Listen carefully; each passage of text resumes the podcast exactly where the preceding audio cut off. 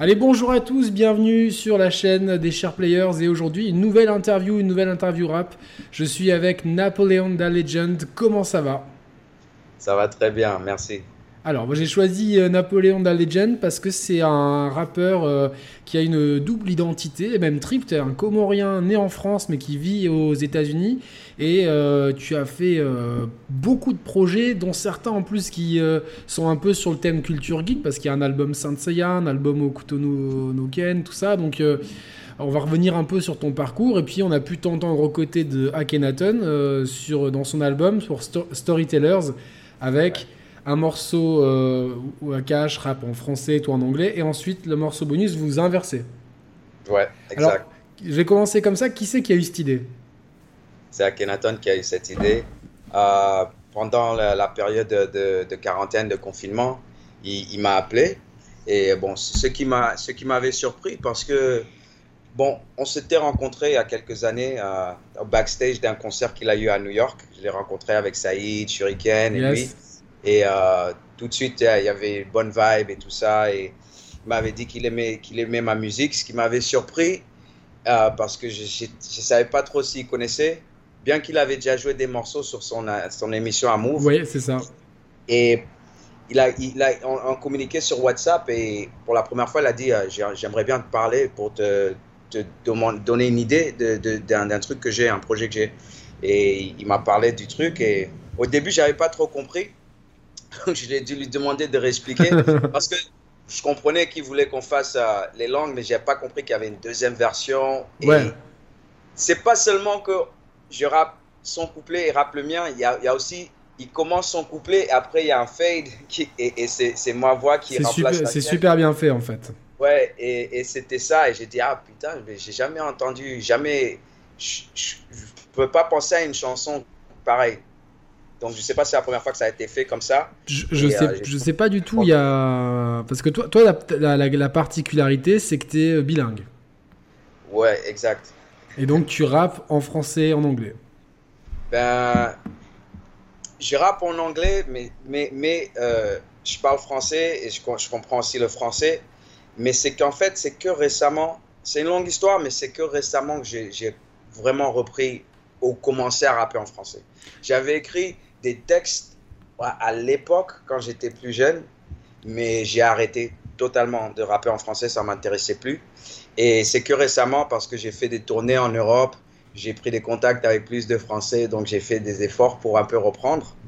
Et euh, j'ai essayé à la fin de l'année dernière d'écrire un morceau et je me suis dit, ah, j'arrive à le faire. Ce qui m'a surpris parce que je ne savais pas que je pouvais le faire. Ça, et j'ai, en fait, j'ai repris le truc. Et euh, ah, je pense que c'est grâce à ça que ça lui a donné l'idée de, de faire une chanson où, je rappe, où, il, pensait que je pouvais rapper en français. Parce que s'il si, n'avait pas su que je pouvais le faire, il n'aurait jamais. ouais, ouais, je pense. Après, euh, c'est, un Chill qu'on, salue, hein, évidemment.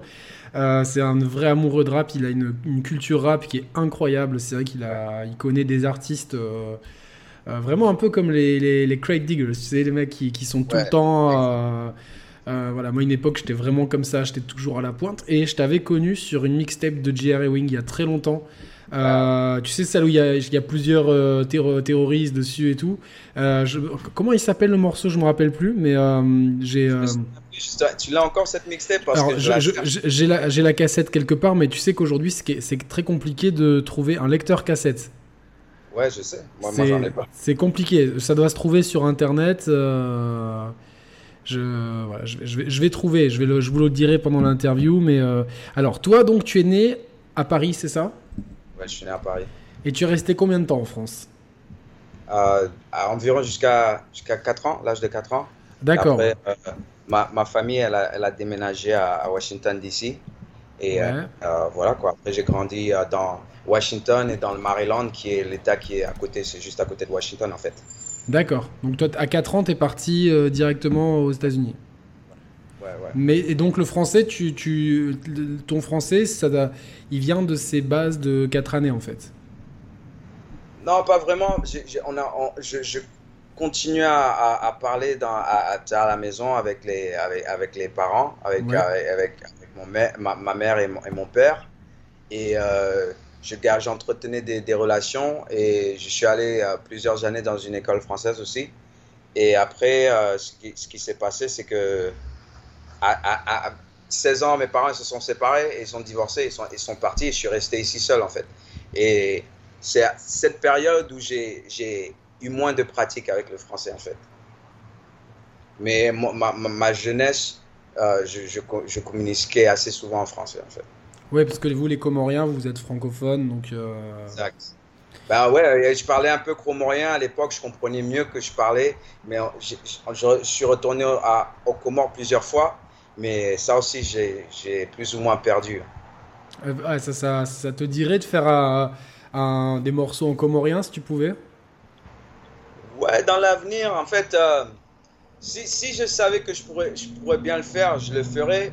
Mais c'est pas quelque chose que je, je force, ça, ça, doit venir avec une idée. Déjà, j'ai fait un morceau et euh, je pense que c'est ces deux morceaux. J'ai sorti un album qui s'appelle Afro Street et j'ai fait deux morceaux en français dessus avant Charles de Gaulle le P. On va parler après. Et euh, j'ai une chanson qui s'appelle C'est la Cante, où en fait j'ai pris un sample comorien et euh, je dis quelques phrases en comorien dans la chanson et tout ça, mais bon, c'est juste des rappels, genre. Ouais, ouais, c'est rappel de, de, la culture. Alors, et le, rap, euh, donc ouais, si tu arrives à 4 ans à Brooklyn directement? Non, dans le Maryland, tu m'as dit. Washington, Washington. Washington. Et là, ça fait combien de temps que tu es à Brooklyn? À Brooklyn, ça fait combien de temps? Ça fait, ça fait 7 ans déjà, je pense. D'accord, donc Washington, dans... donc Washington, la capitale des États-Unis.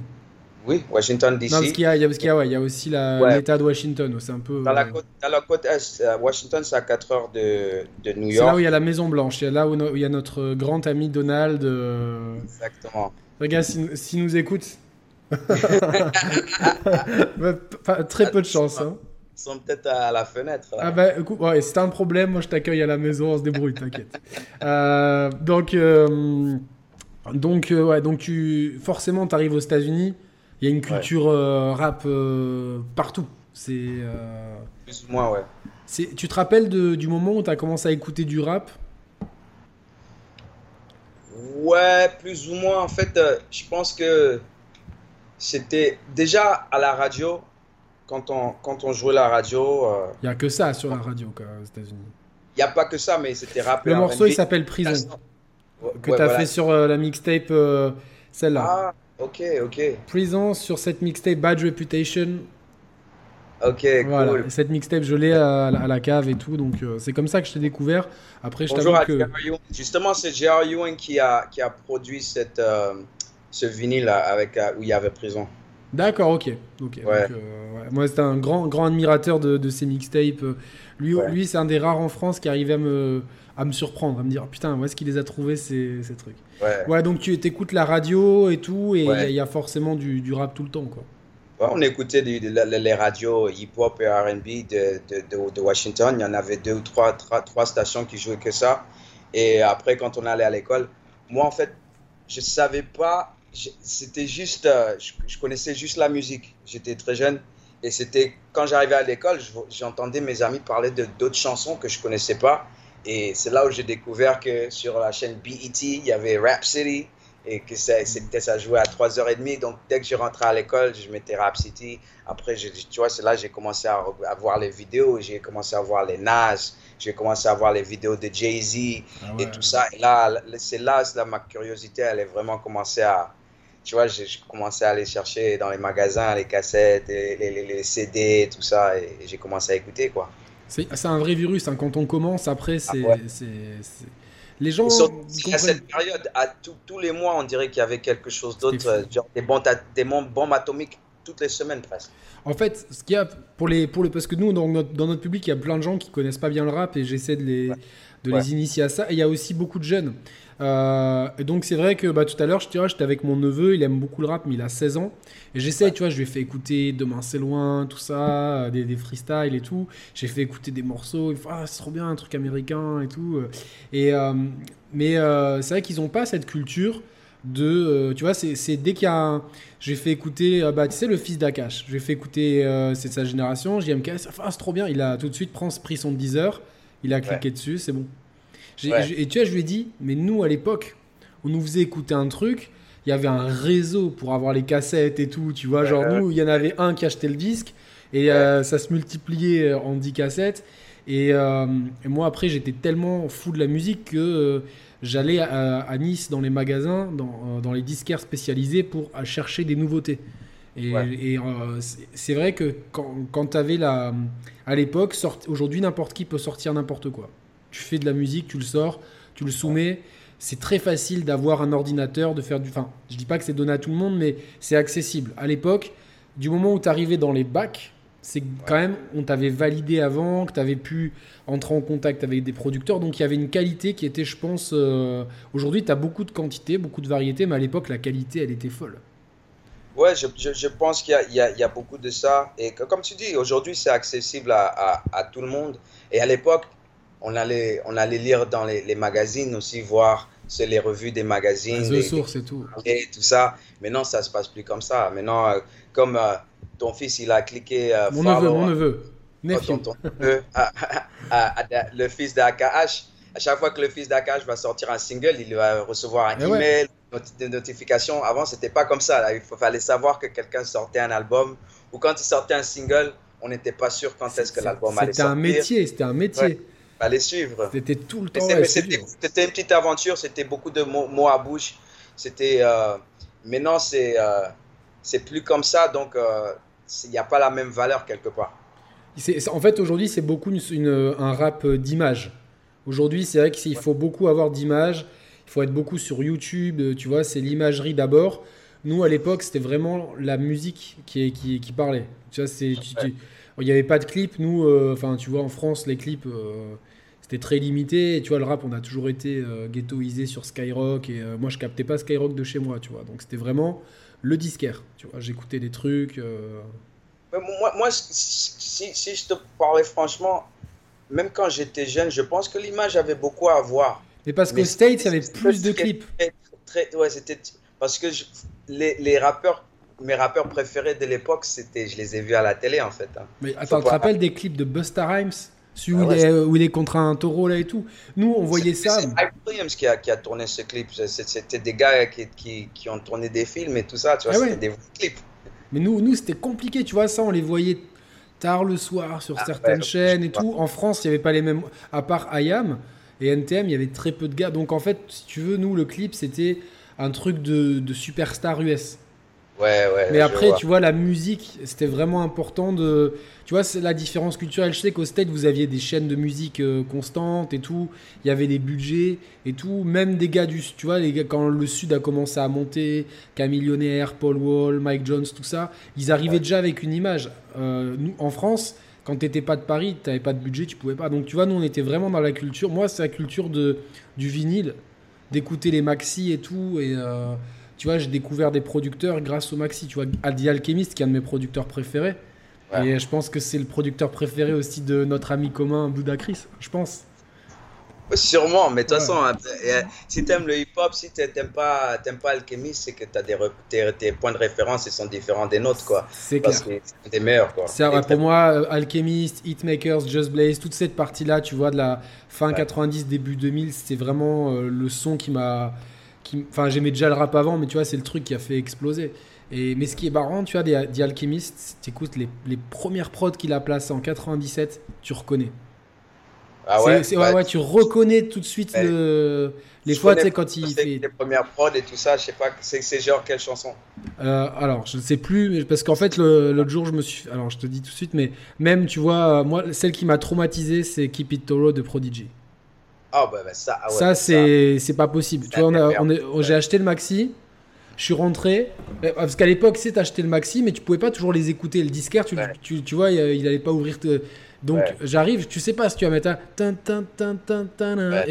oh putain, et, et, le, coupé de. Il n'y a même pas de refrain, je pense, dans cette chanson. Non, en fait, il laisse la voix pitchée du truc. Ouais, c'est ouf, ouf. Et après, il y a Prodigy qui revient, il a deux, couplets. Ce que, ce que déjà, Alchemist, avec ces deux instrus-là, Keep It Thorough et euh, je pense que c'est the, Realness ou The Realist avec Cool G Rap et Mob Deep. c'était déjà devenu une icône parce que ces deux, ces deux instruments, elles sont trop, elles sont trop fortes. Alors moi, je l'ai pas, je l'ai découvert avant en fait. Euh, j'ai découvert, je l'ai dit, j'en parlais avec Bouddha Chris. D'ailleurs, Bouddha Chris, il faut que, faut qu'on se cale, et il faut qu'il vienne avec nous euh, dans cette émission là. Euh, il m'a promis, hein, donc il, euh, je sais qu'il regardera ça. Donc, euh, On vient, on, on vient de, on vient de communiquer là avant de ça. Je lui ai dit que j'allais, je faisais un interview avec toi. tout Ouais, passé. non, mais j'ai beaucoup de respect pour ce qu'ils font. Le, très- le, Just Music. ouais, Just Music Beast. Franchement, ce qu'ils ont fait, euh, j'essaie de trouver ouais les les les, les, euh, les- la liste des productions de. Mais en tout cas, c'est avec Defari moi que je l'ai euh, que je l'ai découvert. Ah, ok, ok. Defari avec euh, Evidence. Ah, ok, C'était ouais. alors son premier son c'est en 80 avec les Dilated People je crois mais moi c'était vraiment avec euh, Defari que j'ai découvert ça Focus Ouais. Daily tu vois Ouais. Focus Daily ce son et tout euh, et moi c'est comme ça mais, mais parce qu'à l'époque tu vois par exemple moi aujourd'hui j'ai Apple Music Ouais. et c'est trop dur d'avoir les producteurs je me dis mais pourquoi ils mettent pas cette option tu vois je sais que je suis toujours obligé d'aller dans Genius et tout alors que à l'époque tu prends ton CD, t'es là, tu vois. Ouais. Regarde, le premier qui me tombe sous la main, tu vois, c'est Classique. classique, ça, voilà. Ça, ça, ça m'a mis une, une baffe. Bah, tu vois, t'ouvrais et tout, et, et tu. euh, je, je sais pas, hein, j'ai j'ai une pile de disques là que j'écoute en ce moment pour la voiture. Je l'ai pris ça, voilà. Et euh, non, tu vois, donc c'était. Ouais, c'était une autre époque. Aujourd'hui, tout va très vite et tout. euh, J'espère, j'espère qu'ils vont, qu'ils vont améliorer ça. Moi, moi personnellement, j'utilise Spotify et c'est vrai que c'est difficile de regarder les les crédits, ouais. crédits. Mais quand tu, quand tu mets ta, ta musique sur ces trucs, ils te, ils te les demandent. Donc, ils ont, la- ils ont les informations. Qui a écrit quoi Quels sont les beats si tu, si tu les mets dedans. Mais c'est vrai que c'est c'est pas, c'est pas facile de regarder. C'est dommage parce que franchement, euh, on a des options maintenant terribles. Tu peux avoir toutes les paroles en temps réel et tout, mais tu vois juste savoir qui a produit le son. Ou alors des fois, tu as le nom de famille, mais euh, tu vois, enfin, tu reconnais un blaze, tu reconnais pas les noms t'es pas un annuaire, tu vois. Donc, euh, Ouais, ouais, ouais, c'est donc vrai. ouais, donc toi, tu grandis avec bah, forcément comme un jeune américain et tout. Et la vie à Washington, c'était comment? C'était c'était American Life. En fait, nous, c'était euh, bon, j'allais à l'école. Après, euh, mon- no- notre obsession avec avec euh, moi et ma ma, ma team, c'était c'était le basket, c'était la musique et c'était bon pour moi aussi c'était les, les dessins animés japonais que j'adore. Ah, Et, ça c'est bon ça. et- Donc, c'était vraiment genre, on jouait, pour moi, on jouait on la, le basket et on, on écoutait de la musique. On fait, on- quand on a commencé à faire la musique, on faisait, on faisait que ça, quoi, en fait. Donc, c'était ça, c'était ça la vie. On allait dans les malls, on cherchait des, on cherchait des filles, on prendre des, nu- des numéros de téléphone, on allait jouer au basket, on mangeait du fast-food. On faisait, on faisait de la, de la musculation et, et voilà quoi, on écrivait des textes. Et le soir, tu rentrais regarder les mangas. Ben ouais, le- ouais, exact. Donc c'était tout ce qu'on faisait en fait, à, part l'école. Et même en fait à l'école, euh, en tout cas moi, j'écrivais des lyrics, j'écoutais pas trop. Mais bon, j'a- j'arrivais quand même à, à, passer les classes et avoir, avoir des notes adéquates. Mais la vie à, la vie à Washington, bon, c'était la vie américaine. Pour ma famille, on avait un peu un, choc culturel par rapport à la, la nourriture et comment les, les, les gens vivaient. Et euh, on était un peu isolés. Et euh, parce que je pense que mes parents, c'était des, tu vois, ça, c'était des Comoriens, bien qu'ils n'étaient pas des Comoriens super, super traditionnels. Mais c'était pas la même culture que les Américains. Bien sûr, bien sûr. Donc, euh, en fait, c'est comme si, comme, comme entre, en artiste, j'ai une double vie. Je pense que moi aussi, à la maison, j'avais une double vie parce que je pense pas que mes parents comprenaient mon amour pour le, pour le hip-hop Bien et sûr, comprenaient mon amour même pour le sport et le basket parce que c'était une famille africaine. Les Américains, ils aiment bien tout ce qui est sport et tout ça. Ils poussent leurs enfants à faire du sport, à aller faire ci, faire ça. Ouais. Moi, j'ai dû faire ça moi-même. Parce que eux, c'était, eh, il faut avoir les notes en classe. Il faut, il faut bien faire en classe, il faut faire tout ça. Alors C'est normal. Et- et- mais c'est la, la culture est différente que la culture américaine. Alors que la culture américaine, tout ce qui est sport, musique, si tu es bon à, à ça, les, les gens, ils te poussent et, et- et- et- ils te... Ça, en France, on n'a pas du tout ça. Tu. Et moi, j'avais pas ça en fait. Et beaucoup de mes amis, on n'avait pas ça. Alors qu'on aimait, on était passionné de tout ça. j'avais des amis où les, parents, ils, nous ont dit, hein, n'emmenez pas le rap à, la maison. Nous, on ne veut rien entendre, donc on ne veut pas que vous fassiez, vous faites ça dehors. Donc vous nous laissez tranquille. Donc c'est comme si, quelque part, on avait, moi, je ne vais pas parler pour, pour mes potes, mais moi, et c'était souvent des Africains aussi, un peu comme moi. J'étais avec, souvent avec des Gabonais, des Guinéens, des Camerounais, mais il y en avait qui étaient nés en Amérique, il y en avait qui, qui étaient venus d'en dehors. Mais euh, c'est comme si je montrais une face à, mes parents, tu vois, je suis un élève, je, fais, je, m'occupe de mes cours et tout ça, mais que en fait, mon cœur, c'était la musique, c'était... Donc ton cœur, il était vraiment américain, en fait Dans ben, American Way of Life C'était ça qui me fascinait, en fait. J'ai grandi dedans, et, et, moi, je voyais l'utilité, pas, pas l'utilité par rapport à... Je me disais pas que j'allais faire une carrière, mais ça, m'intéressait. C'était, c'était les trucs que je pouvais faire, le basket, la musique, sans, sans voir le temps passer. Alors que faire mes devoirs à l'école et apprendre long, des, hein. des, notions un peu... Euh, euh, je ne voyais pas trop l'utilité en fait. C'était pour avoir une note, après pour avoir un diplôme, pour après pouvoir avoir un, un travail. Mais ça avait, il n'y avait pas de sens plus profond pour moi en fait. On est trop jeune. Moi, ce que je reproche à tous les systèmes scolaires, c'est que on est trop jeune, tu vois. Quand on a 15-16 ans, on n'a pas ça en tête, tu vois. Et on nous demande de faire des choix, mais bon, c'est comme ça, tu vois. C'est. Mais, et, je pense que les, écoles américaines, je dis pas qu'elles sont, elles sont meilleures, je pense pas qu'elles soient meilleures, mais. C'est différent. Et, tu es spécialisé un peu plus vite là-bas. Et, là-bas, s'ils voient que, par exemple, que tu es bon basket, ils vont tout de suite. Euh, ils vont te dire, bon, t'inquiète pas trop, science. Est-ce que, est que toi, tu étais bon au basket? Ouais, moi j'étais très fort au basket. Ah, cool. moi, moi, moi, moi j'étais. Je sais que les gens, quand ils me voient, ils vont pas me croire parce que je suis petit de taille. Ouais, pas, mais ça veut rien dire. je, je ressens pas un basketteur quand on me regarde, mais euh, je, je, pense que ma, dernière année en high school, je, je marquais 27 points par match. En, tant que meneur de jeu, c'est pas donné. Hein. Non, non, c'est clair. Avec n'importe quelle taille. Et j'ai joué. Euh, Là-bas, il y a, y a, le high school basketball, ça c'est pendant la saison, l'année scolaire. Ouais. Et pendant l'été, il y a ce qu'on appelle les AAU teams. Et les AAU, c'est un niveau encore plus haut et c'est pas, c'est pas donné.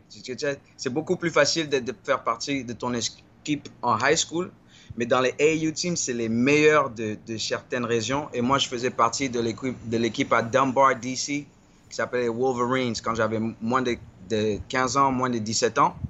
Et les week-ends, je, je jouais euh, au basket avec, euh, il y avait des fois Allen Iverson, il y avait des gars ah de la NBA, Jerome Williams, euh, tous les meilleurs joueurs de basket de, de, Washington, ils jouaient à un, endroit qui, qui s'appelle Murray High School, ça s'appelait Doc's Gym. Et il y avait tous les, les, les, recruteurs des écoles, des universités de la NBA qui venaient voir les gens en fait. Et il fallait, il fallait être invité pour jouer là-bas. Donc, euh, si je jouais là-bas, c'est que j'avais un certain niveau quand même.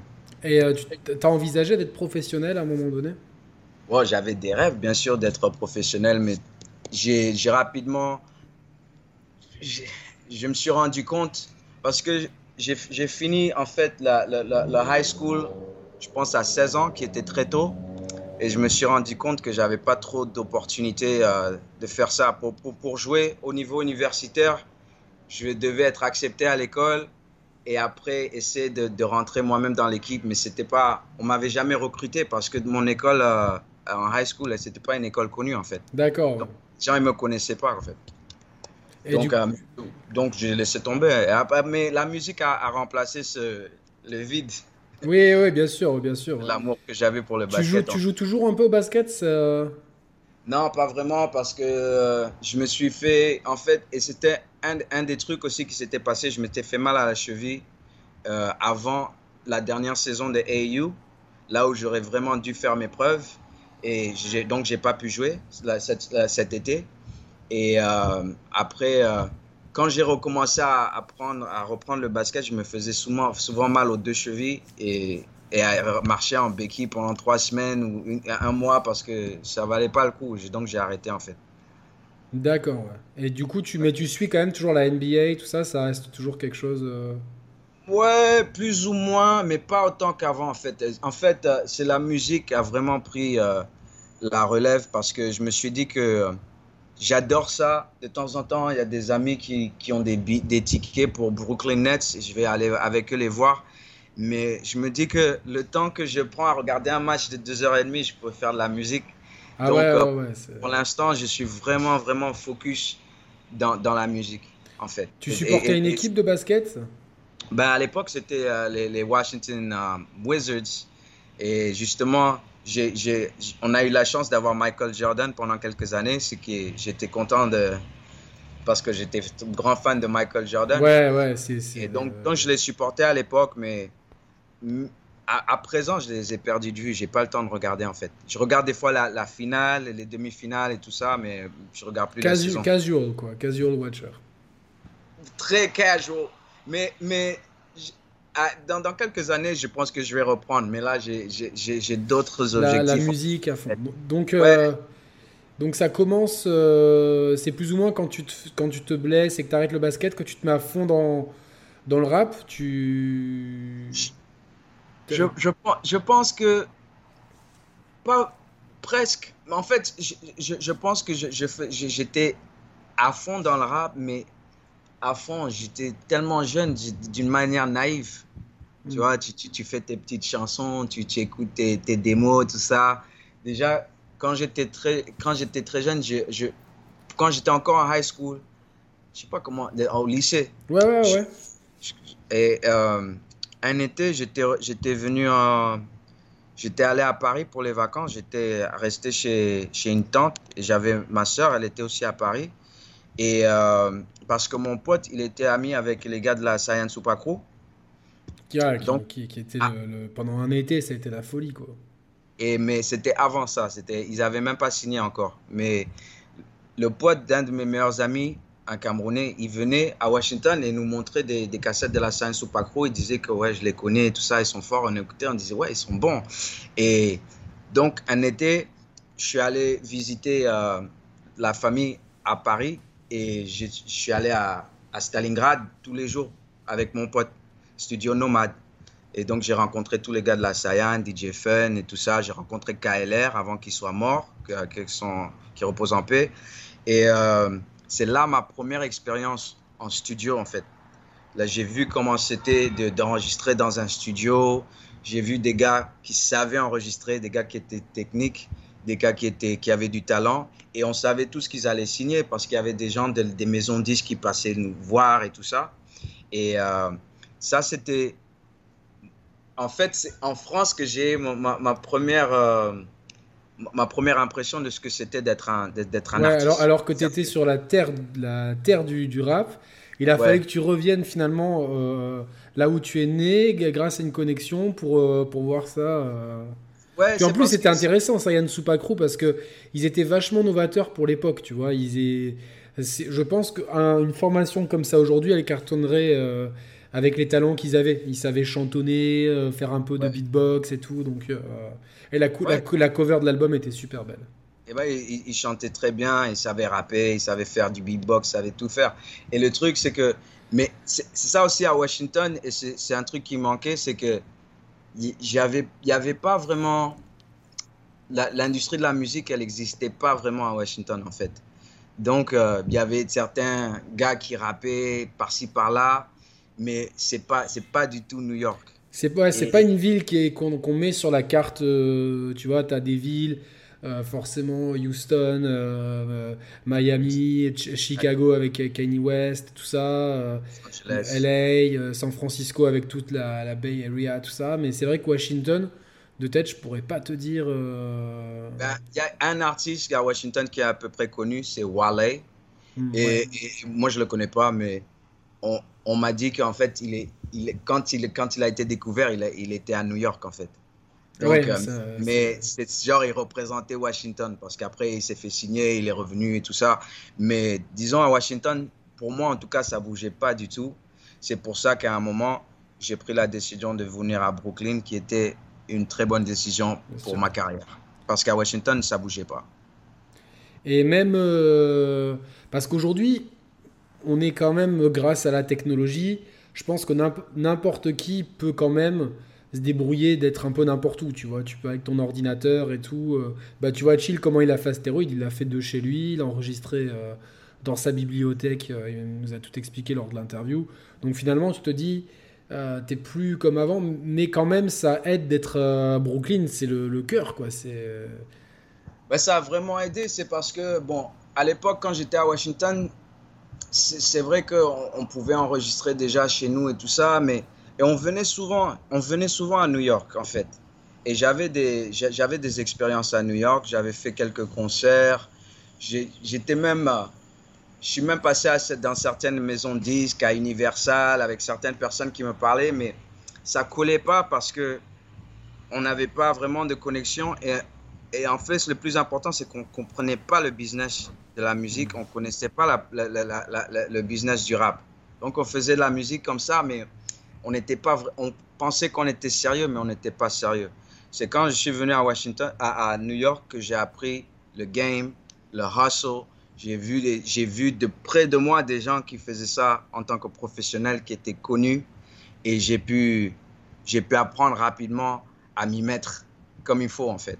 Ouais, ouais, bien, à te professionnaliser en fait. Ouais, à me professionnaliser. Et Washington, il y avait beaucoup de distractions pour moi parce qu'il y avait beaucoup de, de- de- de gens avec qui j'ai grandi. Ouais, Et c'est ça. On sortait beaucoup. Il y avait des, des, des- il y avait, j'avais beaucoup d'amis qui, qui entraient dans des problèmes.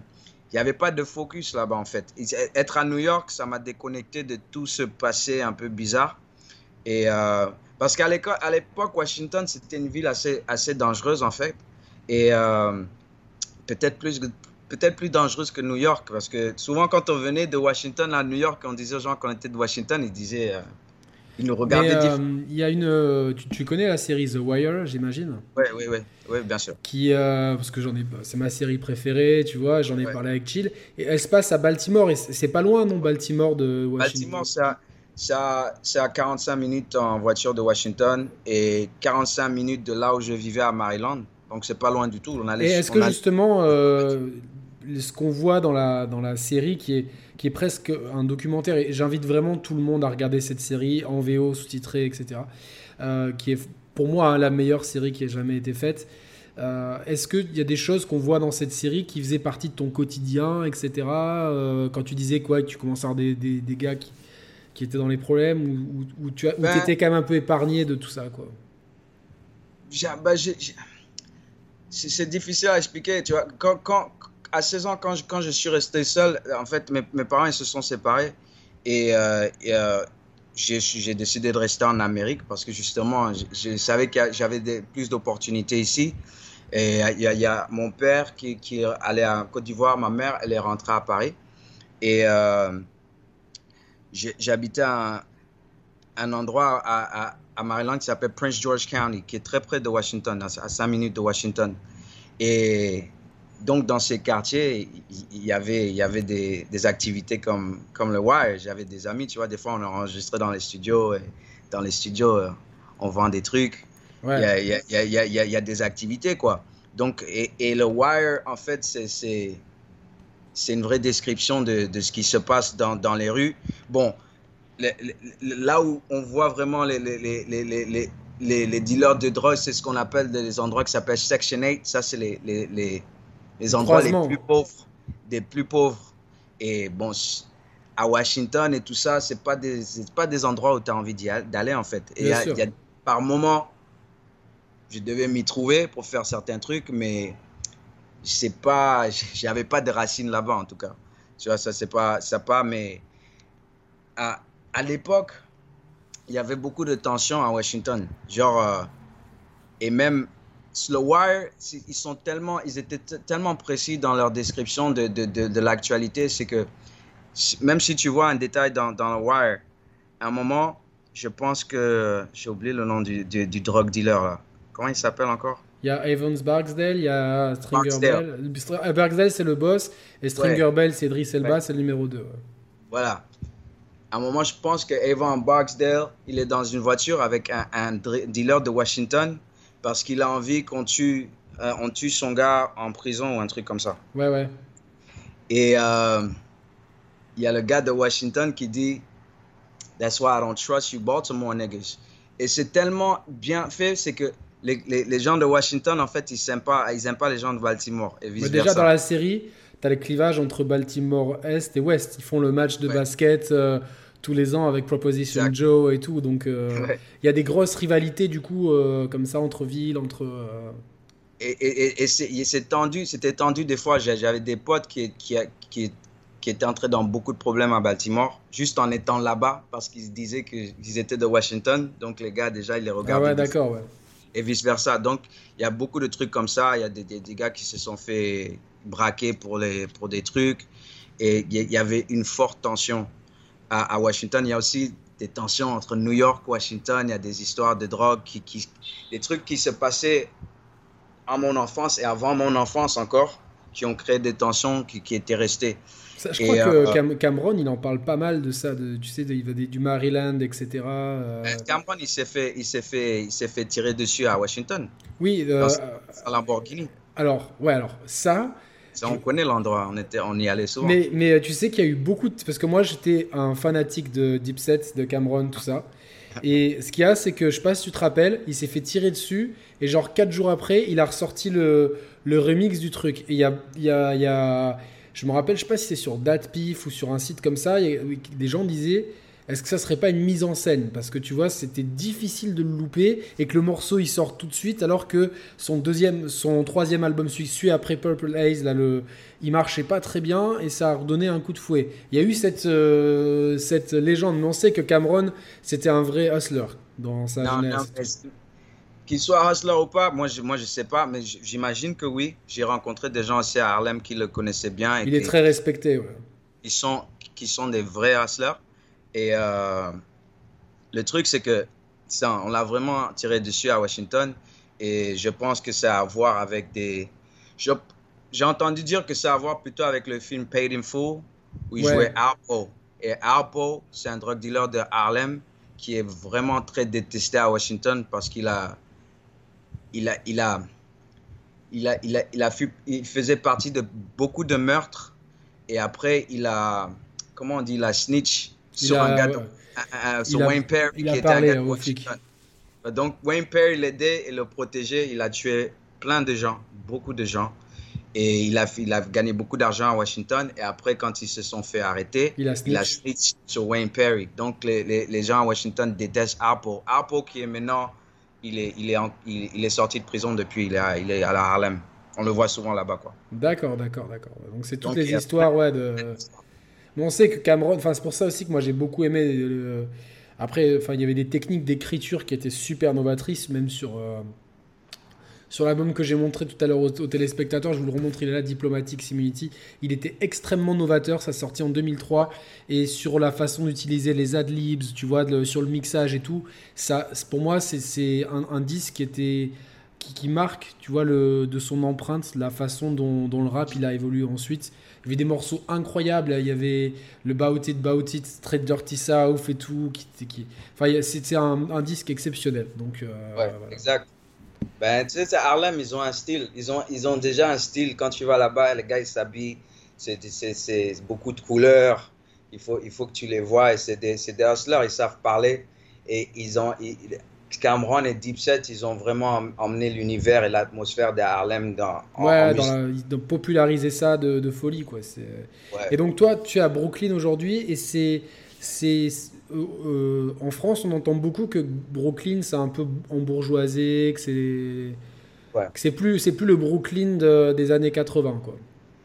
Ben ouais, une partie de Brooklyn, euh, le territoire, il est petit à petit pris par par les gens qui ont l'argent, qui achètent de la propriété et la, la, la, vie, les propriétés deviennent de plus en plus chères.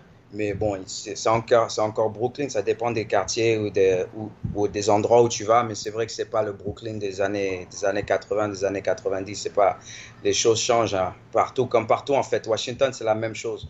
Washington, à l'époque où j'étais, les gens s'attendaient pas parce qu'ils pensent à la Maison Blanche et tout ça, mais Washington était extrêmement dangereux. Il y avait une, il y a une grosse population de noirs et de pauvres à Washington. Donc, tu conduis si tu vas à la Maison Blanche, tu conduis 10 minutes en une direction, tu es dans, le, les pires des ghettos. D'accord. Et, et, et c'est là où il y a, tu vois, la drogue, les meurtres et tout ça. Et euh, bon, petit à petit, maintenant, ils, ont, ils, ont, ils ont tout repoussé et ils, ils ont dégagé ces, ces trucs. Ça se fait un peu comme en France maintenant, en fait. On, on bouge les gens euh, en périphérie pour garder les centres-villes. Euh. Et la, la, vie à, la vie à New York, elle est différente de la vie à Washington? Ouais, elle est différente. Euh, pour moi, Washington, c'est comme. C'est une grosse ville, mais c'est un peu comme une en américain, on dit c'est un suburb pour moi. Tu vois, il faut, on conduit partout. À Washington, il faut avoir une voiture. C'est, quand tu vis dans le Maryland, Washington, Virginie, il faut avoir une voiture pour se déplacer. Ouais, ouais, ouais, c'est clair. Ici, à Brooklyn, il n'y a pas besoin d'avoir une voiture. Il y a les, les métros, les bus, ils vont partout. Et ici, les, les, les, magasins sont ouverts à n'importe quelle heure. C'est, comme New York, c'est comme, c'est comme Washington multiplié par 5. Il y a plus de choses à faire. Il y a plus de c'est un, peu plus cher, pas tellement plus cher, un peu plus cher, mais les choses se passent un peu plus vite. Washington, euh, New York, c'est une ville qui est les choses se passent plus rapidement et euh, c'est pour ça que même par rapport à la musique, ma carrière, une fois que tu te fais un nom, les gens ils commencent à parler vite. New York, ça reste New York. Euh, et donc, ouais, donc quand tu arrives à, à, New York, tu commences à, tu dis, à comprendre le business et et là, alors, quand, quand, euh, on veut découvrir Napoléon de la Legend, quand, quand, je tape ton nom dans mon application sur euh, Apple Music, je suis impressionné du nombre de projets que tu as sortis. C'est. Euh, il y en a beaucoup. Ouais. Il y en a beaucoup. Alors, première question. Par, par quel projet il faut commencer? Il y en a. Là, ça, c'est Napoléon. Ça, et ça, c'est que les trucs qui sont dispo. Hein, mais. Alors moi j'ai écouté euh, Charles de Gaulle, euh, Chikara parce que c'était japonais. J'ai dit bon, j'avais dit un kanji, c'est bon, c'est japonais, c'est bon, c'est pour moi. Et euh, Bronze Sense pour l'instant. J'ai bien écouté euh, tout ça. C'est un bon début déjà. Ouais. Ouais, ça c'est une question vraiment difficile pour moi de répondre et, et souvent les gens me demandent. Je pense que bon, un, un des projets clés que j'ai fait, c'était en 2016, c'est Still This Mixtape, 1, 2, 3, 4. C'est des mixtapes que j'ai sortis assez rapidement, l'une après l'autre. Ouais. C'était des instrus que j'ai pris, des, des instrus connus que j'ai pris. Still This Mixtape, c'est ça? Still This Mixtape. Et c'était en fait, le but derrière, c'était de, de, montrer au monde euh, comment je voulais être perçu et entendu. C'est genre, c'est les, mes, les instrus que j'aimais et tout ça pour un peu montrer, donner les idées aux gens. C'est comme ça que j'entends Napoléon John. C'est comme ça pour, voir, pour, que tu des producteurs qui disent hey, j'ai un peu des trucs qui sonnent comme ça. Parce que euh, en 2013, il y a le, premier album qui est dispo, c'est Awakening. Ouais. Et quand on voit le, le, casting, il y a Sean Price, Rickman de chef. Ouais. c'est. Enfin, pour moi, moi je, moi, je vois ça. Là, je, tu vois, de quand, quand je suis tombé l'autre jour, quand on a commencé à planifier ça, je fais putain, je sais, j'ai parlé avec Chill, lui aussi, il a travaillé avec des plus grands, tu vois, mais là, je fais putain, mais euh, euh, Karim, il a travaillé avec Sean Price et Rickman de Chef, et pour moi, Rickman, c'est, tu vois, euh, c'est. c'est c'est c'est toute mon, ma, ma, jeunesse, tu vois, c'est Wu-Tang et tout. c'est ouais, ouais. Et ça, c'est parce que tu arrives à New York que tu as pu faire ces connexions c'est deux trucs totalement différents en fait. Euh, Raekwon, je l'ai eu durant ma transition New York-Washington. D'accord. Parce que je venais souvent à New York. Et c'est pour ça que j'ai finalement dit il faut que, faut que je vive ici parce que à Washington, là, ça bouge pas. À chaque fois, je venais à, Washington, je venais à New York pendant un week-end et il y avait plus de choses qui se passaient que, tu vois, tous six mois à Washington par rapport à ma musique. Donc, c'était. Mais j'avais un pote, moi j'ai des, j'ai des potes qui sont un peu partout et il, est, il, est, il était vraiment connecté avec, avec beaucoup de choses. Et il m'a connecté avec le frère de Ray Kwan qui s'appelle Don Perrion. C'est son vrai nom, c'est pas un nom de scène. Et, euh, et, euh, voilà, il a, il a, pu, il a dit que t'inquiète, je vais, je, je vais avoir Ray Kwan pour toi. C'est un, un pote à moi qui est très hustler et tout ça. Il a dit, je vais avoir Ray Kwan pour toi. Et il a réussi. Il a dit, bon, j'ai besoin d'une chanson, d'un refrain, on lui envoie. Et euh, on a fait comme ça. Et, et ça s'est fait. Et, et, le morceau est super cool. Chanson, ouais, quand j'ai fait cette chanson, c'est là que j'ai commencé à venir à New York. Et je pense que j'ai sorti le single et les gens, ils ont commencé un peu à parler. Donc à New York, rapidement, je me suis fait remarquer. Il y a des gens qui m'ont mis sur des scènes et tout ça. À chaque fois que je faisais des scènes à Brooklyn, tu sais, quand tu fais dans, dans les shows hip-hop ici, euh, même des shows underground, tu peux avoir Steel de Smith Wesson ici, tu peux avoir Sean Price là-bas, tu peux avoir DJ Evil D. Tous ces gens, ils sont, ils, sont là, quoi. Il y, y, y, a un vrai amour de la culture rap que en France, euh, je dis pas qu'on n'a pas parce qu'on a une, excellente culture rap en France, on peut être fier de ce qu'on a, mais euh, c'est vrai que on ne verra pas un, un, concert de quelqu'un comme toi qui, qui est euh, qui est pas une tête d'affiche, qui est un mid, middle guy, on va dire, je sais pas comment on dit ça, mais de, tu vois d'avoir des, des, des, des, gros noms, tu vois d'avoir Evil D qui vient, c'est tu vas pas avoir Cut Killer qui va aller au showcase d'un d'un JNR par exemple, un gars qui débute et tout, donc et ça, aux States, ça, c'est, je te coupe, il y a, tu sais, il y a un proche des X-Men, Kamal Osman, il a sorti un, livre qui s'appelle Time Bomb sur l'histoire de Time Bomb.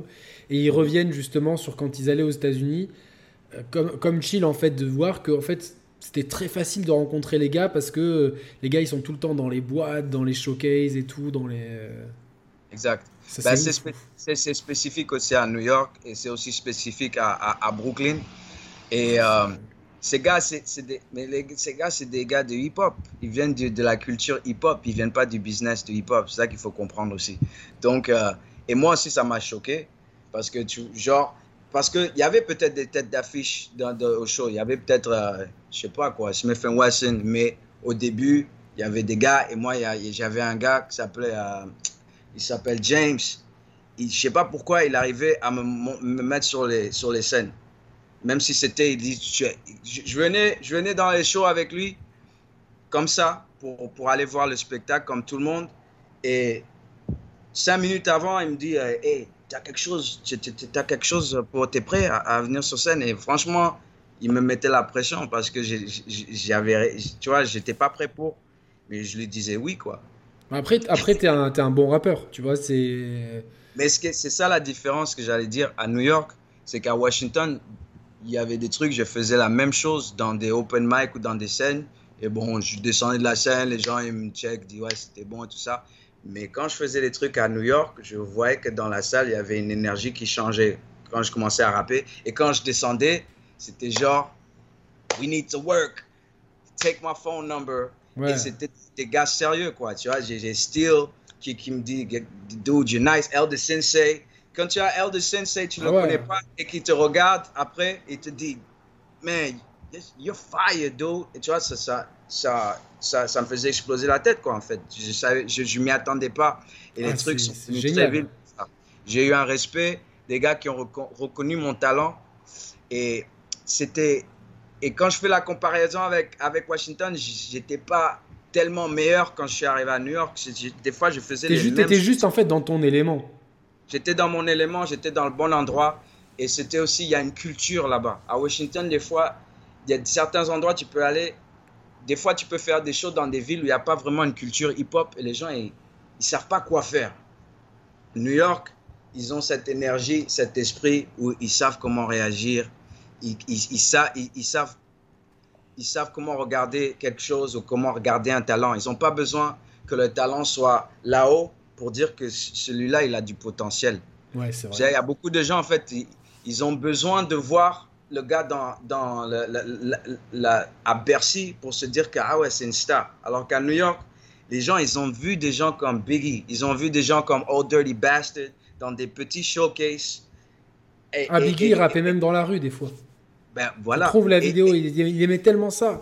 Mais imagine ça. Imagine des gens qui les ont vus et que trois ans plus tard, ces gars, des, ils sont à la télé, c'est des méga stars. Donc, ils ont l'habitude, ils, ils, ont vu cette transition. Il y a beaucoup de gens, les, les, les gars qui sont pas dans des concerts et qui ne sont pas trop dans la culture, ils voient que les stars quand ils sont arrivés. Ils les voient pas avant. Eux, ils ont, ils ont l'habitude à New York. Nous, on avait remarqué ça quand, quand, on venait de Washington à New York. On venait avec nos mixtapes, nos CD. On était dans la rue, on donnait aux gens. À Washington, les gens calculaient pas. Ils s'en foutaient. Ils te regardaient, tu vois, un peu de haut. Genre, euh, ouais, vas-y, tu vas jamais réussir. Moi, on m'a déjà dit à Washington, tu es de Washington, tu vas jamais réussir. On me l'a déjà dit. C'est ce qui, est, ce qui est bizarre de dire ça à quelqu'un quand même. Mais ouais, ouais, c'est. à, à New York, quoi qu'il arrive, même si les gens n'écoutaient pas ton son quand tu leur donnais un mixtape ou tu leur parlais, ils te disaient toujours Yo, good luck, make it happen. Yeah. Et ça nous faisait bizarre. C'est l'énergie, c'est. On n'avait pas ça du tout quand on venait à Washington. À New York, les gens, ils étaient, ils étaient encourageants. Et c'est parce qu'ils ils comprenaient, ils savaient que tu peux voir quelqu'un comme ça. Et, le lendemain, la personne, elle est à la télé, c'est une star ou c'est des, chansons que tu écoutes tous les jours. Il il J'ai un gars, un Africain du Burkina Faso qui, qui a une boîte qui s'appelle le Shrine à Harlem. Il est, à l'époque, il était videur dans les boîtes. Il, il m'a parlé, il se rappelle de Lady Gaga quand on était dans les open mic et personne ne la connaissait. Et maintenant, Lady Gaga, elle est où? Et c'est ça, à New York, quand ils voient le talent et voient que tu as une certaine aura, ils peuvent se dire que lui, il a du potentiel. Mais non, potentiel, il y en a beaucoup qui ont du potentiel, ça veut rien dire. Et là, après, Mais- il y a le travail. Oh, le travail, il doit venir avec parce qu'il y a beaucoup de gens avec du potentiel qui font rien du tout. Et bon, moi, ça m'a donné l'énergie et la motivation de, de vraiment accélérer et j'ai vraiment compris ce qu'il fallait faire pour, euh, pour vraiment me faire connaître. Quoi. Alors, euh, on va revenir après là-dessus, juste pour, pour rester sur New York. Ouais. Euh, C'était pendant très longtemps la capitale du rap. C'était vraiment là où il y avait tous les, tous les artistes et tout. Depuis quelques années, il y a moins de têtes d'affiche. Bon, là, on va me dire Pop Smoke, mais euh, moi, Je, je, je pense que euh, je suis pas, pas très convaincu de ce qu'a fait 50 Cent de, de son album, même s'il y a des bons trucs, je pense que je préférais avant. Mais ça reste quand même, tu vois, dans l'énergie, et dans le, la capitale du rap. Quoi qu'on quoi qu'on le dise, même s'il y a euh, et les têtes d'affiche, peut-être qu'aujourd'hui, mais tu en auras toujours des artistes de fous qui vont sortir de New York. C'est, c'est... La ville, elle est imprégnée du, du hip-hop partout. C'est- Elle est imprégnée du hip-hop. euh, Il y a beaucoup de talents qui viennent dans, dans cette ville aussi pour réussir. Et il y a une énergie qui est très, très spécifique à la ville. Et euh, aussi le fait qu'il y a moins de têtes d'affiche qui viennent de New York, c'est aussi euh, par rapport au business. Le business, il a bougé. La business, le business est allé à Atlanta pour différentes raisons. Le business est allé à Los Angeles. Maintenant, ils étaient allés dans le sud. Mais ça n'a rien à voir vraiment avec le talent. Ça, c'était plus... euh, C'est des modes, business, en fait, ça. Marketing, des modes. Et bon, faut, faut penser que le hip-hop a beaucoup changé parce que aussi la, la guerre contre le sample et les maisons 10 ne voulaient pas perdre Ça, c'est d'argent. une avec- catastrophe, ça, pour moi. Et, et quand tu nous montres l'album de Deep Set que tu nous as- montré deux fois, c'est des samples. Il y a Jamais Donc, 200 c'est- ouais. Le- le- incroyable. Et c'est, donc euh, maintenant, tu peux pas, tu peux pas remplacer ça avec. euh, et et, et quand, quand, quand les maisons disques ont, ont perdu beaucoup d'argent avec les samples, c'est aussi une raison pourquoi ils sont allés dans le sud où il y avait des gens comme Manny Fresh, des les Master P et tout ça qui faisaient de la musique sans C'était des compos, bien sûr. ouais. Et, et ils, ils ont vu de l'argent et le profit dedans. Et ça, ça a changé. Ils ont mis l'argent dedans. Et est-ce que Et pour voilà. toi, le, le passage du, du- Parce que tu samples toujours. Il y a des, des choses Ouais, que ouais, tu ouais. samples. Mais tu vois, genre, dans la musique en général, pour moi, je vais te dire, j'étais un passionné de. J'ai commencé à écouter du rap en 95. Mais c'est vrai que quand, quand les gens ont. Quand les artistes que j'aimais ont dû arrêter de sampler, il y a quand même eu une, une transition que j'ai trouvée douloureuse. Et c'est une période dans ma vie où j'ai moins écouté de son parce que je m'y retrouvais pas. Parce que parce qu'il y a tous les, les, les mecs que j'aimais bien ont commencé à, à essayer de faire de la composition et pas, c'était, c'est, tu fais pas, ça s'improvise pas. Tu passes pas du sample à la, au compo que tu as comme ça. Et, Ouais. et c'était, c'était vraiment douloureux et pour moi c'est, euh, tu vois, quand je réécoute des trucs de, et tu vois même, on- j'écoute Astéroïde, c'est bourré de samples, c'est, c'est assumé. Et, et Ouais. tu vois, je me dis, mais qu'est-ce que ça fait du bien Parce que on sent que tu vois des mecs comme Akash, même s'ils ont, il est toujours très bon partout, mais tu vois ouais. que c'est son élément, le sample. Tu vois, il y a quelque chose dans la, dans la musicalité, dans la chaleur, et je trouve ça dommage qu'on qu'on qu'on ait tué un petit peu ça. Quoi. Je, ça c'est c'est dommage parce que ça, quelque part, ça, ça tue un peu la créativité et ça, c'est même contre-productif pour le business. Quoi. Ouais, bon, on a, on a, on a, on a grandi avec les, avec les samples, avec l'art du sampling et Ah ouais, de- c'est ça. page et tout ça. Donc c'est pour ça que il y a, y a une certain, un certain ton, une certaine couleur que- que- qui est très difficile à reproduire Ouais, c'est des tons très chauds, je trouve, dans le sample de. Moi, j'adore les, les, les samples de soul, tu vois, de, de, funk, tout ça. Des fois, c'est un peu, des fois, c'est un peu de plus mauvaise qualité aussi. Ça donne un, un certain caractère. Et ça dépend. Mais, euh, et, mais tu vois, à, Kenaton, quelque part, il, il, est, il, est, il, a, plus de restrictions que quelqu'un comme moi. Parce que moi, pour l'instant, je m'en fous. Peut-être à un moment, je je, je vais devoir euh, euh, faire des trucs un peu plus avec plus de restrictions. Mais moi, bon, je me dis que bon, je, peux encore le faire parce que je fais pas le genre de, chiffres qui, qui, vont m'apporter des problèmes, quoi. D'accord, donc euh, ouais, donc euh, sur, sur, la musique, là, donc tu as, tu as sorti des, des, dizaines de projets. Tu es extrêmement productif. Là, il y a ça, il y a eu le projet Charles de Gaulle qui arrive, qui, qui est arrivé. Ce qui est ah. intéressant, c'est qu'il y a la moitié des titres qui sont en français, et la moitié des titres qui sont en anglais qui, qui, qui reprennent les mêmes instrus et quasiment les mêmes titres à, une exception près. Par contre, moi, ce que j'ai noté, c'est que tu as pas la même façon d'écrire en français et en anglais. Ah ouais, ouais. Je trouve qu'en français, tu as des rimes plus courtes en fait. Tu vois, ah tu, fais des répétitions plus courtes. et c'est intéressant parce que tu vois, c'est une façon de rapper qui est, euh, qui, est qui, qui, se fait plus trop, euh, tu vois, en France. Et ça m'a surpris en bien. Surtout qu'on on voit que c'est pas, tu vois, ta langue première, et tu vois, donc on, apprécie l'effort. Et après, quand, tu passes au morceau en anglais, il y a une fluidité qui est différente. Et je trouve ça vachement intéressant parce que je parlais de Roca avec tout le respect que j'ai, c'est un vétéran et tout, mais c'est vrai que quand il fait des projets euh, franco-espagnols comme il a, il a, déjà pu faire, des fois c'est vraiment. Euh, quasiment du de la traduction, tu vois, c'est vraiment la, comme quand tu regardes une série, la traduction, et c'est tout à son honneur.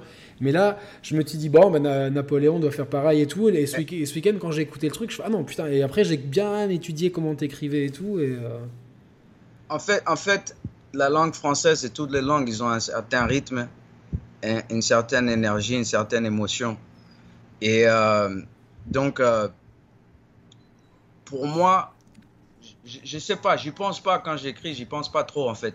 Mais je pense que je, je, je, je fais je, fais vis-à-vis du beat et je fais vis-à-vis de ce que la langue me donne en fait.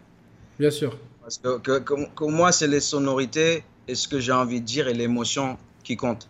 Et en français, je pense justement que cette, cette langue, elle est très, je vais pas dire facile à manier, mais il y y a, certains trucs en français que moi, je pense que je peux faire qu'en anglais, je ne peux pas faire de la même manière. Et donc, en, en, en, anglais, des fois, je pense que je dois déguiser des trucs un peu plus, alors qu'en français, je peux dire des trucs un peu plus directement. Et j'aime bien, j'aime bien cette force que ça me donne, parce que moi, j'aime pas, j'aime pas les gars qui font style, ils, ils, recherchent des, des, des, des lyrics euh, et, ils disent des trucs, des fois super compliqués, tu comprends rien de ce qu'ils disent, en fait. Moi, moi c'est pas pas mon genre de truc.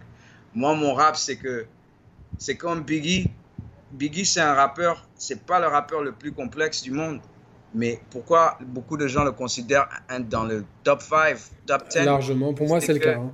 Il dit des phrases qui ont de l'impact. Il dit uh, The streets is a sure stop.